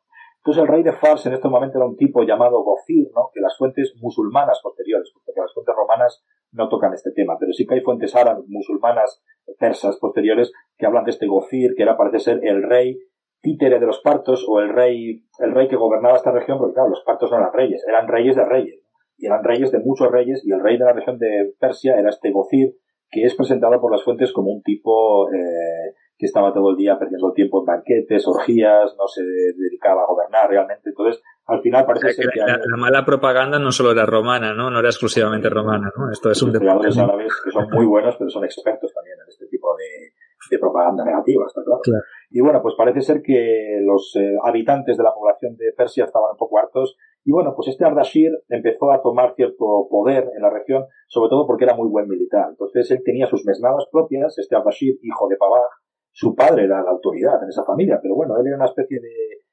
hijo díscolo, ¿no? Que se dedicaba pues a saquear territorios circundantes, ganaba botín, se lo entregaba a sus hombres, era una especie de caudillo en el más eh, sentido puro de la palabra. Entonces, era muy eh, querido por sus hombres y parece ser que este Gofir no se enteraba de nada y al final cuando ya así se vio con suficiente poder parece ser que escribió una carta a su padre, Pabaj, para que directamente entrara en el Palacio Real y asesinara al reino. Entonces ellos iban a ser la nueva familia que se iba a encargar del gobierno de Persia, esta Pérside, y al final parece ser que este Pavag, este sacerdote, entra al templo, perdón, entra a la corte donde estaba este Gofir y le asesina, ¿no? Directamente delante de todos sus eunucos, sus concubinas y demás. Y parece ser que la corte, que era una corte, pues bueno, de aduladores y demás, se queda un poco sorprendida.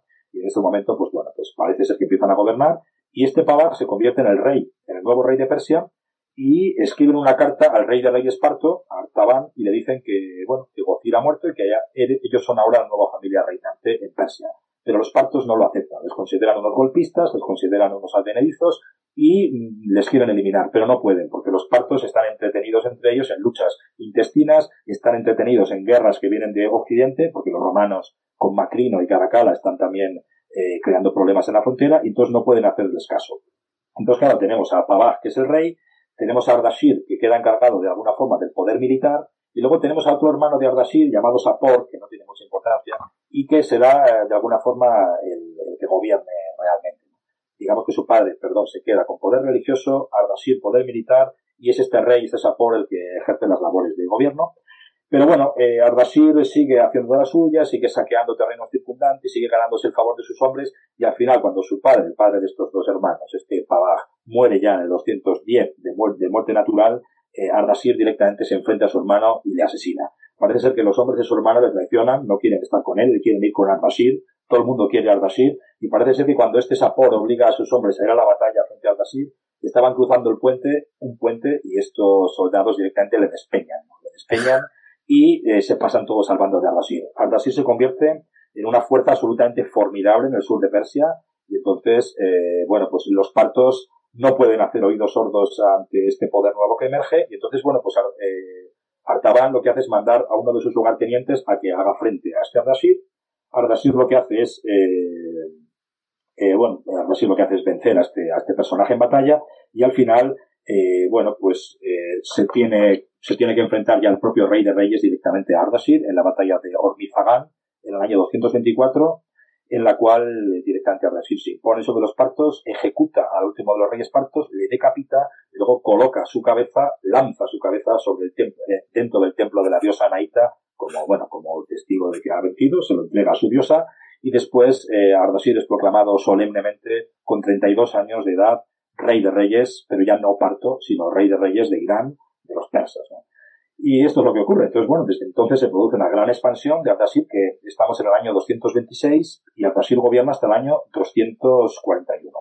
A partir del 241 viene su sucesor, que será Sapor el Grande, que gobierna la friolera de 30 años más y gobierna hasta el 272. Y ya Sapor, que es el hijo de Ardashir, es la bestia negra de los romanos, que es el que, eh, bueno, captura a Valeriano, etcétera, etcétera. Por otra parte, hay que saber que la, dinastía sasánida es una dinastía que gobernará en Irán hasta el siglo VII, hasta el siglo VII, es decir, 400 años, o sea, ninguna dinastía romana ha durado tanto. La que más ha durado es la Antonina, que no llega ni a 100 años.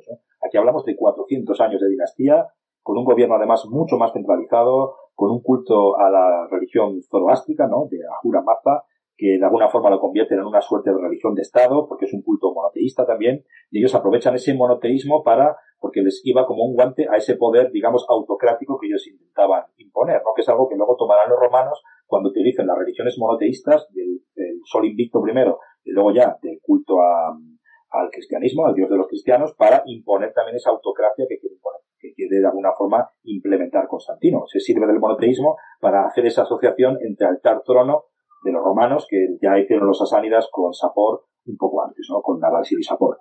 Y nada si luego sobre la economía de este momento, pues eh, de los asánidas tenemos que decir que es una es un imperio con un comercio bollante, puesto que está en mitad de la ruta de la seda. Entonces esto hace que sea un gobierno, eh, perdón, un, imperio tremendamente rico, con no solo eh, pues bueno, unos aristócratas, además bien encardinados, digamos, dentro del poder central, porque ya no será este mundo feudal, sino que será una autocracia, digamos, con un Estado fuerte y también con una burguesía bastante desarrollada con el comercio y demás.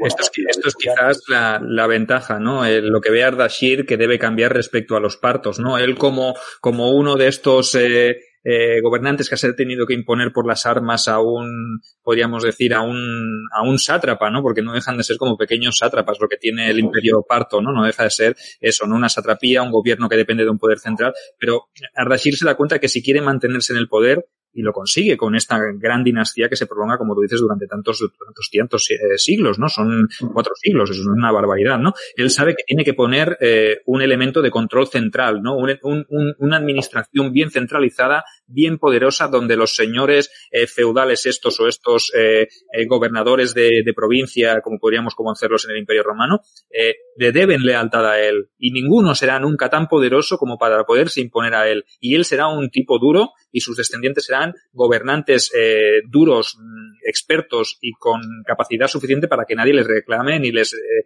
pueda eh, mm, hacer sombra, ¿no? Claro, realmente esto, esto es un poquito el secreto, ¿no? El, el, lo que se basaba el, el poder sasánida, ¿no? Que yo pienso que, que, claro, es que estamos hablando de que en tiempos de, de Belisario, en tiempos de Justiniano, eh, en ese siglo VI en el cual yo englobo mis novelas, todavía están los, los sasánidas y, y están teniendo emperadores, bueno, gran, reyes de reyes, que tienen eh, que duran muchísimos años. Eh, Cabat primero, Corroes, eh, o sea que son eh, reyes de reyes que tienen eh, gobiernos de más de 20 años. O sea que hay una estabilidad, una estabilidad que no consigue el Imperio Romano en No lo consigue, ¿no? De hecho, es un gran logro de los sasánidas solo cuando llega el Islam ya, que será una fuerza tremendamente poderosa porque están imbuidos un poco por ese espíritu combativo de una religión nueva y demás. Solo eso será capaz de acabar con ellos. Pero realmente ellos Gobierna además con un gobierno, ya digo, centralizado, con sus primeros ministros, sus funcionarios, sus secretarios, o sea, toda una jerarquía muy bien estructurada, además para un territorio tremendamente difícil como es Irán, ¿no? Porque Irán es un territorio muy montañoso, lleno de desiertos, eh, lleno de valles, eh, con un clima duro, duro, tanto por frío como por calor, porque no olvidemos que muchas de las grandes ciudades iraníes están a 1500 metros de altitud, puesto que cuando están en el suelo, digamos, a nivel del mar, el calor es insoportable. Entonces, bueno, es una geografía muy complicada. Entonces, la verdad es que es una maravilla ver cómo han sido capaces de gestionar todo eso y además hacerlo tan duradero. Esto ahora voy a hacer yo de Sergio, que a Sergio le gustan mucho estas preguntitas, ¿no? Eh, ya has dicho tú que, que el, el, Imperio Romano copió un poquitín de esta, de esta religión de Estado, de un dios monoteísta de alguna manera, ¿no? También al final el, Roma también copió esto, ¿no? Eh, algunas reformas por ejemplo, civiles que hizo, por ejemplo, Diocleciano, cuando organizó otra vez el imperio, ¿no pudiera ser mirando también a este imperio sasánida? Hombre, claro, sin duda. De hecho, los sasánidas, para de alguna forma implementar este poder centralizado, uno de los modelos que tenían era Roma también, porque ellos se influenciaban también por Roma, no solo por el pasado de los aquemenidas, sino por el imperio romano. Y luego el imperio romano se influenció mucho del imperio sasánida. Y una de esas cosas es cuando Roma se vio en la necesidad de implementar una autocracia, una autocracia, es decir, ya no ese gobierno de que lo hemos visto en el Bajo Imperio, que conocéis vosotros mejor que yo, pero cuando ellos ven la necesidad de imponer una autocracia se basan en el mundo persa. Y una de esas cosas es cuando imponen esta adoratio, ¿no? Eutropio decía, por ejemplo, que Diocleciano se hizo adorar directamente. ¿Cómo? Implementando esta proquinesis, que se dice en griego, que es la postración ante el emperador. Esto es, es un ritual tremendamente complejo que ha sido importado de la corte persa. ¿no? La corte persa tenía este tipo de rituales que ellos habían. Esto, esto de, la de la proquinesis, esto me recuerda ahora que, que, hace poco que hemos hecho los audios sobre, en la biblioteca perdida hemos hecho los audios sobre Alejandro, ¿no? Y Alejandro intentó inculcarle esto a sus propios macedonios y fue un golpe tan duro que acabó pues con motines por parte de sus oficiales. En el mundo sirio se podía hacer estas cosas pero en el resto del imperio no, y mucho menos en Occidente. De hecho, cuando se instauró la prokinesis en todo el imperio romano, en el momento que las provincias occidentales caen, cuando vemos a los reyes bárbaros, son reyes que no tienen este tipo de, ceremonias, por mucho que luego intenten copiar un poco del mundo, vamos a llamarle bizantino, ya sé que no te gusta Sergio, pero del mundo de Roma oriental, realmente los reyes, los reyes eh, visigodos, eh, francos, son reyes relativamente cercanos, casi demasiado. Por eso quisiera, quisiera recordar quizás a los oyentes para que, para que se hagan una idea. Los romanos no se arrodillaban ni ante los dioses. Hay que, hay que entender esto. Estaban haciendo una, una adoratio y no era una adulatio. O sea, no, no se arrodillaban, no, no. Bajaban un poco la cabeza en señal de respeto, se la cubrían, pero no se, no se arrodillaban ni ante, ante nadie, ¿no? Y estamos pasando de este, desde el primus inter pares, del mejor, desde el mejor entre los iguales, del princeps, del primer ciudadano, para que nos entendamos, estamos pasando al dominus. ¿no? Y además este, a este dominus eh, embebido a, como también máximo representante del, del, dios de la tierra. ¿no? Es un cambio muy fuerte. Primero señor y dios y luego señor y de alguna forma eh, legitimado por Dios. Primero es el es señor y dios y luego señor legitimado por Dios a través del clero cristiano, claro. Pero es básicamente lo mismo, esa asociación al tal trono que vemos en el mundo persa, que luego pasa al mundo romano y que llegará a nuestra Edad Media. Pero claro, nuestra Edad Media a partir de ciertos momentos, ¿no? Porque a la alta Edad Media realmente esto era muy complicado todavía, sobre todo en Occidente. Pero bueno, en el mundo romano oriental, efectivamente, esta asociación al tal trono llegará en el mundo ortodoxo, que es lo que luego será este mundo eh, romano oriental, eh, llegará en muchos casos hasta el siglo XX. Solo tenemos que ver el caso de Rusia, por ejemplo, que no dejó el antiguo régimen y no dejó este tipo de, de ceremonias eh, altar trono en donde había un emperador, en este caso el zar, que es el heredero del mundo bizantino, es la tercera Roma, veremos esto hasta 1977. O sea que realmente somos romanos hasta el siglo XX. Hasta el siglo XX, en muchos lugares. ¿eh? Ana Teresa Beltrán dice un imperio persa cultísimo y riquísimo, influyente además en gran medida sobre el imperio romano, sus vestidos, rituales, avalorios. hay que entender que los limes, los limes son transparentes, quiere decir que los sasánidas influenciaron a los romanos, pero los romanos influenciaron también a los pueblos bárbaros, entre comillas, a los godos, los godos a los romanos, quiere decir que es todo una unión, ¿no? No, no somos islas, ¿no? Y a ti, Carlos, pues oye, decirte que ha sido un verdadero placer, que hemos disfrutado muchísimo, que hemos aprendido muchísimo y que, bueno, que vaya vista de, de, seguidores nos has traído hoy y que nos has posicionado casi en la cima del Olimpo con, con el programa de hoy. Aparte que hemos disfrutado muchísimo. Ahí te quiero ver, Sergio, en el Olimpo. No, no gratitud ni en el Olimpo. Muchas gracias, chicos. Yo igual. Yo encantado nos hemos quedado Maximeno al tracio y ahora empieza un poco, pues todo cuesta abajo. Sí, a ver, a ver cómo organizamos esto porque hay, no sé, hay miles ahí, ¿eh? A ver cómo organizamos, pero bueno, Uf, Habrá que hacer un buen esquema, unos buenos, bueno, pues hacer, tomar nuestras notas y más o menos dividirlo en periodos y empezar a analizarlo de la mejor manera posible, pero vamos, seguro que seremos capaces, no hay ninguna duda. Y a todos aquellos eh, a todos aquellos que todavía no os hayáis pasado por el ocaso de Roma, eh, ya estáis tardando, sois unos herejes. Eh, no os podemos perdonar que todavía no hayáis empezado a escuchar el caso de Roma. Mm, totalmente recomendable. Eh, os ponéis el capítulo cero y empezáis que tenéis eh, para rato. Y quiero, bueno, quiero, queremos que para el siguiente directo que venga mmm, Carlos, eh, ya marcaremos las fechas, os informaremos, por lo menos que os quedéis en Maximino Tracio. ¿vale? O sea que antes de Máximo Tracio y desde aquí pues descubriremos con, eh, con Carlos pues eh, estos primeros emperadores de, de, esta anarquía militar que dan para mucho porque la historia es impresionante e increíble. Sí, sí, sí, la verdad es que lo explica. Yo me gusta además poner una música muy interesante.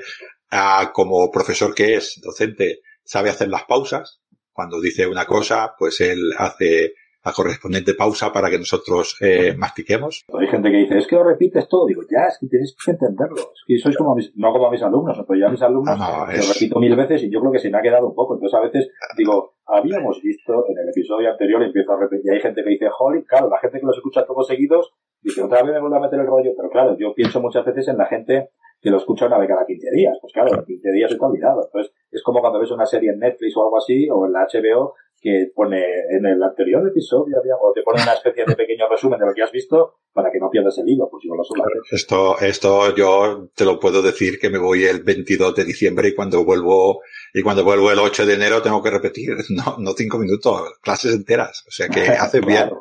Claro, efectivamente. Y hay gente que, bueno, que igual tienen más memoria, pero otros pues no. Y claro, depende también del conocimiento que tengas de Roma. Pero bueno, yo intento ser exhaustivo, pero a la vez lo más didáctico que puedo. Es decir, porque esto se trata de divulgar sobre todo un periodo tampoco conocido, porque bueno, si tú estamos hablando de otros siglos más tratados de la historia, no solo de Roma, sino de otros periodos históricos, pues bueno, a lo mejor no hace falta ser tan eh, didáctico, digamos, porque siempre puedes hacer, eh, bueno, siempre puedes comparar con otros libros, con otros podcasts, pero claro, del siglo III hay poco, entonces digamos que, bueno, intento ser lo más eh, didáctico posible y aunque me tenga que repetir, claro, pero es para enganchar al, al oyente. Bueno, son todo técnicas y yo creo que aquí lo has conseguido, que toda nuestra audiencia se ha enganchado. Ha habido momentos que hemos llegado hasta los 60 conectados en, en, en directo, que estos son unas cifras, eh, bueno, muy, muy buenas, que esperamos que, que sigan, que habrá, eh, no se nos desconecten para las próximas entregas. Y si no, pues tendremos que recurrir a enviarte más carros con sestercios para que vengas más a menudo. Tú dale, tú dale. Oye, pues eh, un placer, Carlos, un placer, Ángel, eh, haberos tenido aquí. Hemos disfrutado, hemos debatido, hemos teorizado y hemos descubierto pues este siglo tercero, este, esta dinastía severa. Hemos llegado hasta principios de la anarquía militar. Hemos descubierto también a los persas sasánidas, muy interesante, muy importante, que se convertirán en protagonistas también de este eh, periodo de la anarquía militar. Tendrán mucho peso, mucha relevancia y aparecerán muchísimo en los en, los próximos devenires de este, de este gran eh, eh, momento, ¿no? De este gran periodo de crisis que será algo, eh, bueno, digno de analizar. Y nada, que disfrutéis esta semana, que seáis muy felices, que sigáis estando sanos y que nos vemos en siete días. Un saludo a todos y nos vemos en la próxima entrega de este programa, de este, de este directo dominical. Hasta luego.